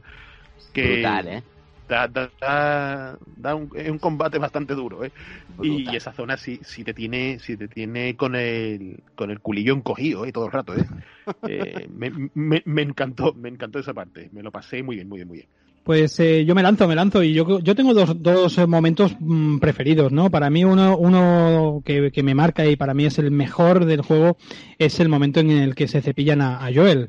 A mí ese momento, pese a que igual os lo tomáis a broma, pero a mí es el momento en el que, en el que el juego me dice que esto no va por donde, por, por, por donde te esperabas, ¿no? Y, y, a partir de aquí es donde toda mi atención la metí de pleno en el juego y me dije, uff, aquí, entonces, para mí ese momento aparte que disfruto ver morir a, Joel, me, me, me, mola, ¿no? O sea, es, es algo, es algo que, que, dije, hostia, qué guapo, ¿no? Y otro momento que me encanta del juego es, es cuando tienes que, que hacer de pastora, ¿no? Que llevas a Eli y vas metiendo las, a las ah. ovejas en, en, el, sí. en, el, granero, ¿no? Ese, ese momento lo encontré súper útil. Indispensable indispensable eso es lo que se pasó Naughty Dog. o sea Naughty Dog quería hacer un juego de pastoreo y creo alrededor la saga de Last of Us, pero sí, sí, sí, el nudo es ese, es, me, me, encanta. Se le fue de las manos. Se le fue de las manos. Disfruté yo igual del epílogo del primer Red de Redemption, ¿eh? Igual, lo disfruté igual. Sí, sí, también, también. Eh, lo de las vacas y tal, que se caían por el desfiladero aquel. Está a, a, a montar en caballo al chiquillo. La verdad sí. es que yo hoy me lo pasé pipa. Fue lo mejor del juego. Es lo mejor, lo mejor. Una gran despedida. yo, la verdad, yo tengo como dos, dos momentos favoritos, ¿vale? Uno en plan de, de rollo, podríamos decir, cinemática, narrativa y tal, y el, y el otro del juego como tal. El momento de, de pura narración cinemática, aunque suene un poco, yo es que al final soy el tonto que le gusta un poco a veces las cosas que acaben bien, felices y todo el rollo. Para mí toda la parte del museo es brutal y es probablemente de las que más haya disfrutado, porque ya sabiendo que Joel está muerto, dar ese vistacito a cómo era todo antes, cuando se llevaban de puta madre, cuando Eli estaba medio creciendo, pero no era, como ha dicho antes Héctor, una adolescente asquerosa, que los adolescentes dan todo mucho asco porque son así. Y, y, ese momentito de como de paz en el que celebran su cumpleaños, se llevan de puta madre, tú sabiendo todo lo que está pasando en la realidad en ese momento, a mí me encanta. Me parece brutal la parte en la que Ellie está haciendo de astronauta. Está brutalmente hecha, se siente genial, es increíble. Es mágico. Es, es para mí, o sea, es que solo ese pequeño fragmento de 30 o 40 minutos podría ser, yo que sé, un corto de Oscar, básicamente. Un, eh, me, a mí me, me, encanta esa parte. Y luego, como juego, coincido con Speedy que la parte del hospital de Abby, de la zona cero, es brutal.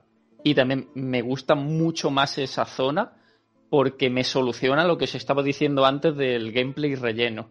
Vengo de Abby, de matar un montón de serafitas, de combatir, de hacer lo mismo que estaba haciendo las últimas 10 horas o 15 con Ellie, y de repente viene ese pequeño soplo de aire fresco que prácticamente el juego durante hora y media, dos horas, se convierte en un survival, y de repente te da un poquito de mal rollo y casi miedo, dependiendo de alguna zona y cómo va presentando sin enseñártelo al, al, rey rata, casi como si eso fuera tiburón, ¿sabes? Que sabes que hay algo ahí, pero no lo ves hasta el final del todo. Esa es mi parte favorita del juego a nivel de, de videojuego, de jugarlo. Me parece increíble la zona cero del hospital. Sí, qué miedo. Eh, a mí voy a hacer lo mismo que, que, Javi, voy a hablar de cinemática y de, y de juego. A nivel de juego estoy en la misma onda que vosotros eh, de, Sergio, ¿no? Con lo de los pastores. Eh, porque, pero para mí, yo no puedo separar la parte de, aunque estén bien diferenciadas, la parte de, de del hospital y la anterior, yo no las puedo separar porque eh, también me lo jugué todo del tirón, ¿vale? Y lo pasé mucho peor en la parte del el descenso, el capítulo del descenso de, de ese hotel, lo pasé mucho peor ahí en la parte final, matando a, a, todo lo que había allí. Luego me he enterado de que te puedes escapar de ahí, pero yo me lo cargué todo. Y, y, y me costó como ocho intentos. En cambio, el rey, rey, el rey rata me lo hice al segundo. al segundo intento. Pero la parte esa, es que grabé hasta un vídeo, que lo tiene por ahí Speed, lo tiene Javi y demás, eh, en el que les decía, señores, estoy en un punto que me está dando una taquicardia, lo estoy pasando fatal, digo, y se me ha ocurrido que para vosotros puede ser divertido verme saltar. y me grabé jugando esa parte y no paraba de pegar, de, decir, hijo de puta, de, de soltar barbaridades y pegar saltos y demás. Pero es eso, es el atajo, el descenso y la zona cero, me parece todo en conjunto una, una, una zona impresionante de 10. Lo bien encadenado que está todo, de verdad para mí va todo junto como, una pieza eh, que va, aunque va bajando, va todo increciendo. La zona cero es el top y, de hecho es la última vez que salen, salen criaturas, ¿no? Hasta que ya llegamos a la parte de Santa Bárbara. Es como la despedida de, los putos bichos estos. Y, y, la parte de mi parte favorita de cinemática es básicamente el último momento que vemos a Joel con Eddie hablando de que de que algún día podrá perdonarle, ¿vale? Eso a mí me hubiese hecho feliz durante todo el juego si me lo hubieran enseñado antes. Porque, y, está, está claro que está muy bien que se la guarda para el final porque por fin te dan eh, un descanso. Por fin terminas completamente derrotado y agotado con el juego y entonces te dicen, mm, perdonó, perdonó a Joel y de hecho es el final del juego. Ella va a la casa como a despedirse de las cosas de Joel y pasar página. Así que toda esa pequeña conversación entre ellos dos, a mí, a mí me tocó la patata, totalmente. A mí, pues las partes que más me suelen llamar la atención de ese tipo de juego normalmente son las partes, pues, como estáis diciendo algunos de vosotros, de, puro survival, ¿no? Yo recuerdo en un sitio que estás muy atosigado por, por, los enemigos y te subes en un coche, por zombies, te subes en un coche, una persecución muy corta, os estampáis. A mí todas esas zonas de acción a mí la verdad es que me flipan, pero sobre todo la parte en la que, en la que ahorcan a Abby y la rescatan, eh, y que vas con el bosque a oscuras, eh, con los dos chiquillos, no sé si vas con linterna, que vamos, que estás sobrepasado por, por, los infectados, a mí esa parte me parece brutal. Pero aún hay una parte que me, que me gustó muchísimo más y, y, es quizá una cosa súper boba y es eh, una parte, claro, completamente narrativa, como estoy diciendo, que es la parte en la que Abby llega al acuario y, y, empiezas a conocer realmente tú como jugador a, Owen, a su mujer, al perrete y sabes lo que acabas de hacer, bueno, o lo que, o lo que harás porque lo has hecho tú como jugador. Para mí eso fue durísimo y ver un poquito la rutina de ellos, jugar con el perro, para mí eso fue, pero durísimo, durísimo. Y es la parte que más me impactó y tú fíjate, es una cosa que es que es súper tonta y a mí eso se me quedó muy grabado. Yo cuando empecé a acariciar al perro, a tirar la pelota, dije, no, por favor, no, no, no me hagáis esto, no me hagáis esto, que estoy pensando en cómo vais a acabar todos y, la tensión, cada vez que se iba y volvía, digo, ahora, ahora la escena en la que tal. Buah, yo lo pasé fatal, fatal. Toda esa parte en la que Abby iba y volvía al acuario, fatal, pero fatal, fatal. Mi momento favorito, ya lo han dicho por ahí, la parte del descenso y después el hospital, la zona cero, es brutal toda esa parte. Y quería destacar los dos enfrentamientos que hay entre él y Abby. Eh, cada enfrentamiento controlas a un personaje y encima cada enfrentamiento utiliza una mecánica distinta que has utilizado durante todo el juego. Uno en la parte de sigilo con Abby y el otro a porrazo limpio con Ellie. Y son dos momentos también brutales en el juego. El primero, yo reconozco que con Abby eh, la primera vez me dejé matar, a ver si ahí pasaba algo. Y, y me parecen dos momentos brutales también del juego. En mi caso, mi momento favorito se debate entre el arranque este de la misión Venganza cuando llegas a Seattle, que es lo que hemos estado comentando antes, esa, esa zona abierta, que me quedé boquiabierto. Yo, por un lado, no sé, cómo la Play 4 podía soportar esto y por otro lado porque me gustaba, ¿no? Ese concepto de utilizar la mecánica de un Uncharted 4 en, en Last of Us. Y por otro lado, otro momentazo que me, que me encantó fue la batalla en la zona de, de los Serafitas, ¿no? Y esa batalla tan cruenta, tan cruel, ver cómo se matan, ese odio que se masca justo cuando huyes al final de todo, de todo, de todo, miras hacia atrás y ves a la gente pegándose tiros, hachazos, golpes, gritos, de lo más cruento que, he visto desde que recuerdo en muchos años, ¿no? Escuchas a los niños, a las mujeres llorando. Es un momento que se me quedó a mí grabado, mucho más potente para mí incluso que, el momento Joel, ¿no? Y además que técnicamente es que es bestial. Yo estaba con la mandíbula abierta, con todo ardiendo, ese fuego, el escenario destruyéndose a tu paso, eh, la huida en caballo, viendo cómo la gente intenta dispararte con otros caballos a tu alrededor, la batalla esa contra el negraco gigantesco que te iba a hacer trizas, que te lo vas cargando poco a poco, como si fuera un roti de pollo. Y, bueno, y como cinemática, aunque no sea una cinemática como tal, todo el momento de la granja, lo que yo creía que iba a ser el final, que luego no es, me, encantó. No es una cinemática como tal, pero te lo trata un poquito como eso, ¿no? Una especie de cinemática interactiva. Y es que tú ves esa granja, granja que para mí es la granja perfecta, es la granja que de, mis sueños, y miras hacia un lado, ves una pedazo de montaña preciosa y ves al otro lado unos campos inmensos, tienes incluso tu tractorcito. Para mí es la, granja perfecta, ¿no? Y por eso se me quedó también ahí en la retina. Yo estaba dentro de esa zona haciendo fotos como un chino loco, de verdad. Me estoy riendo porque en tu intervención has hablado del negraco y del chino loco. Oh, pues sí. Chino covidoso, vamos, está bien. Foto, foto, foto, foto. También que íbamos. Oye, y me da, me da pena, me da pena que nadie haya mencionado el momento Take on Me. Me da pena que Speedy no se haya guardado la canción para cantarla él. Yo no se lo voy a pedir. que la cante, que la cante. Mira que le cantan los SingStar, pero, pero hoy, no peca. en honor a Joel no, no pega demasiado. Me gustaría finalizar, pero antes de hacerlo quiero oír unas conclusiones finales de parte del amigo Spidey que estaban ya aquí preparadas y quiero que, quiero que nos deleite con su valoración final y su cierre, su broche de oro para este podcast. Bueno, realmente hacer una valoración, eh, teniendo en cuenta que seguramente todos aquellos que nos estén escuchando, viendo y tal, son personas que han disfrutado ya del juego, se lo han acabado y saben de medio a medio lo que, lo que ofrece eh, la, última obra de Naughty Dog. Pero puedo decir que el cúmulo de sensaciones, el nivel técnico, ¿no? la perfección en cuanto a lo que se ha logrado plasmar ¿no? en una máquina como PlayStation 4, se resume muy bien precisamente en esa granja que, de la que estaba hablando Héctor. En ese, sobre todo en ese final, en ese punto final de esa casa vacía esa casa abandonada, ¿no? Ese, esas cortinas moviéndose, dejando entrar un viento que realmente no va a calar a nadie, porque ya no queda nada, ¿no? Se ha ido el amor, se ha ido la venganza, eh, está todo vacío, se han ido incluso dos dedos de Eli. Eh, todo, todo han sido pérdidas, todo, todo. Eh, incluso un vacío tremendo en el cuerpo que se le queda al jugador, ¿no? Eso que notamos en el estómago.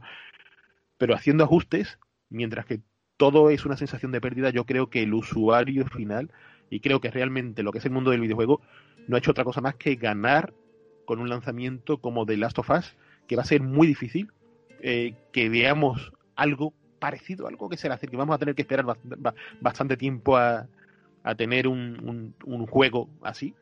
Eh, ya no solo en cuanto a valores de producción AAA eh, con este nivel, sino en cuanto a, a, lo que a lo que nos hace vivir, ¿no? Realmente y tenemos que valorarlo, tenemos que apreciar eh, no solo las bondades, sino el conjunto ¿no? de, imperfección, de, grandeza, ¿no? De, todo, todo lo que rodea esa aureola tan, tan majestuosa ¿no? Y, tan decadente que rodea de las Tofas parte 2.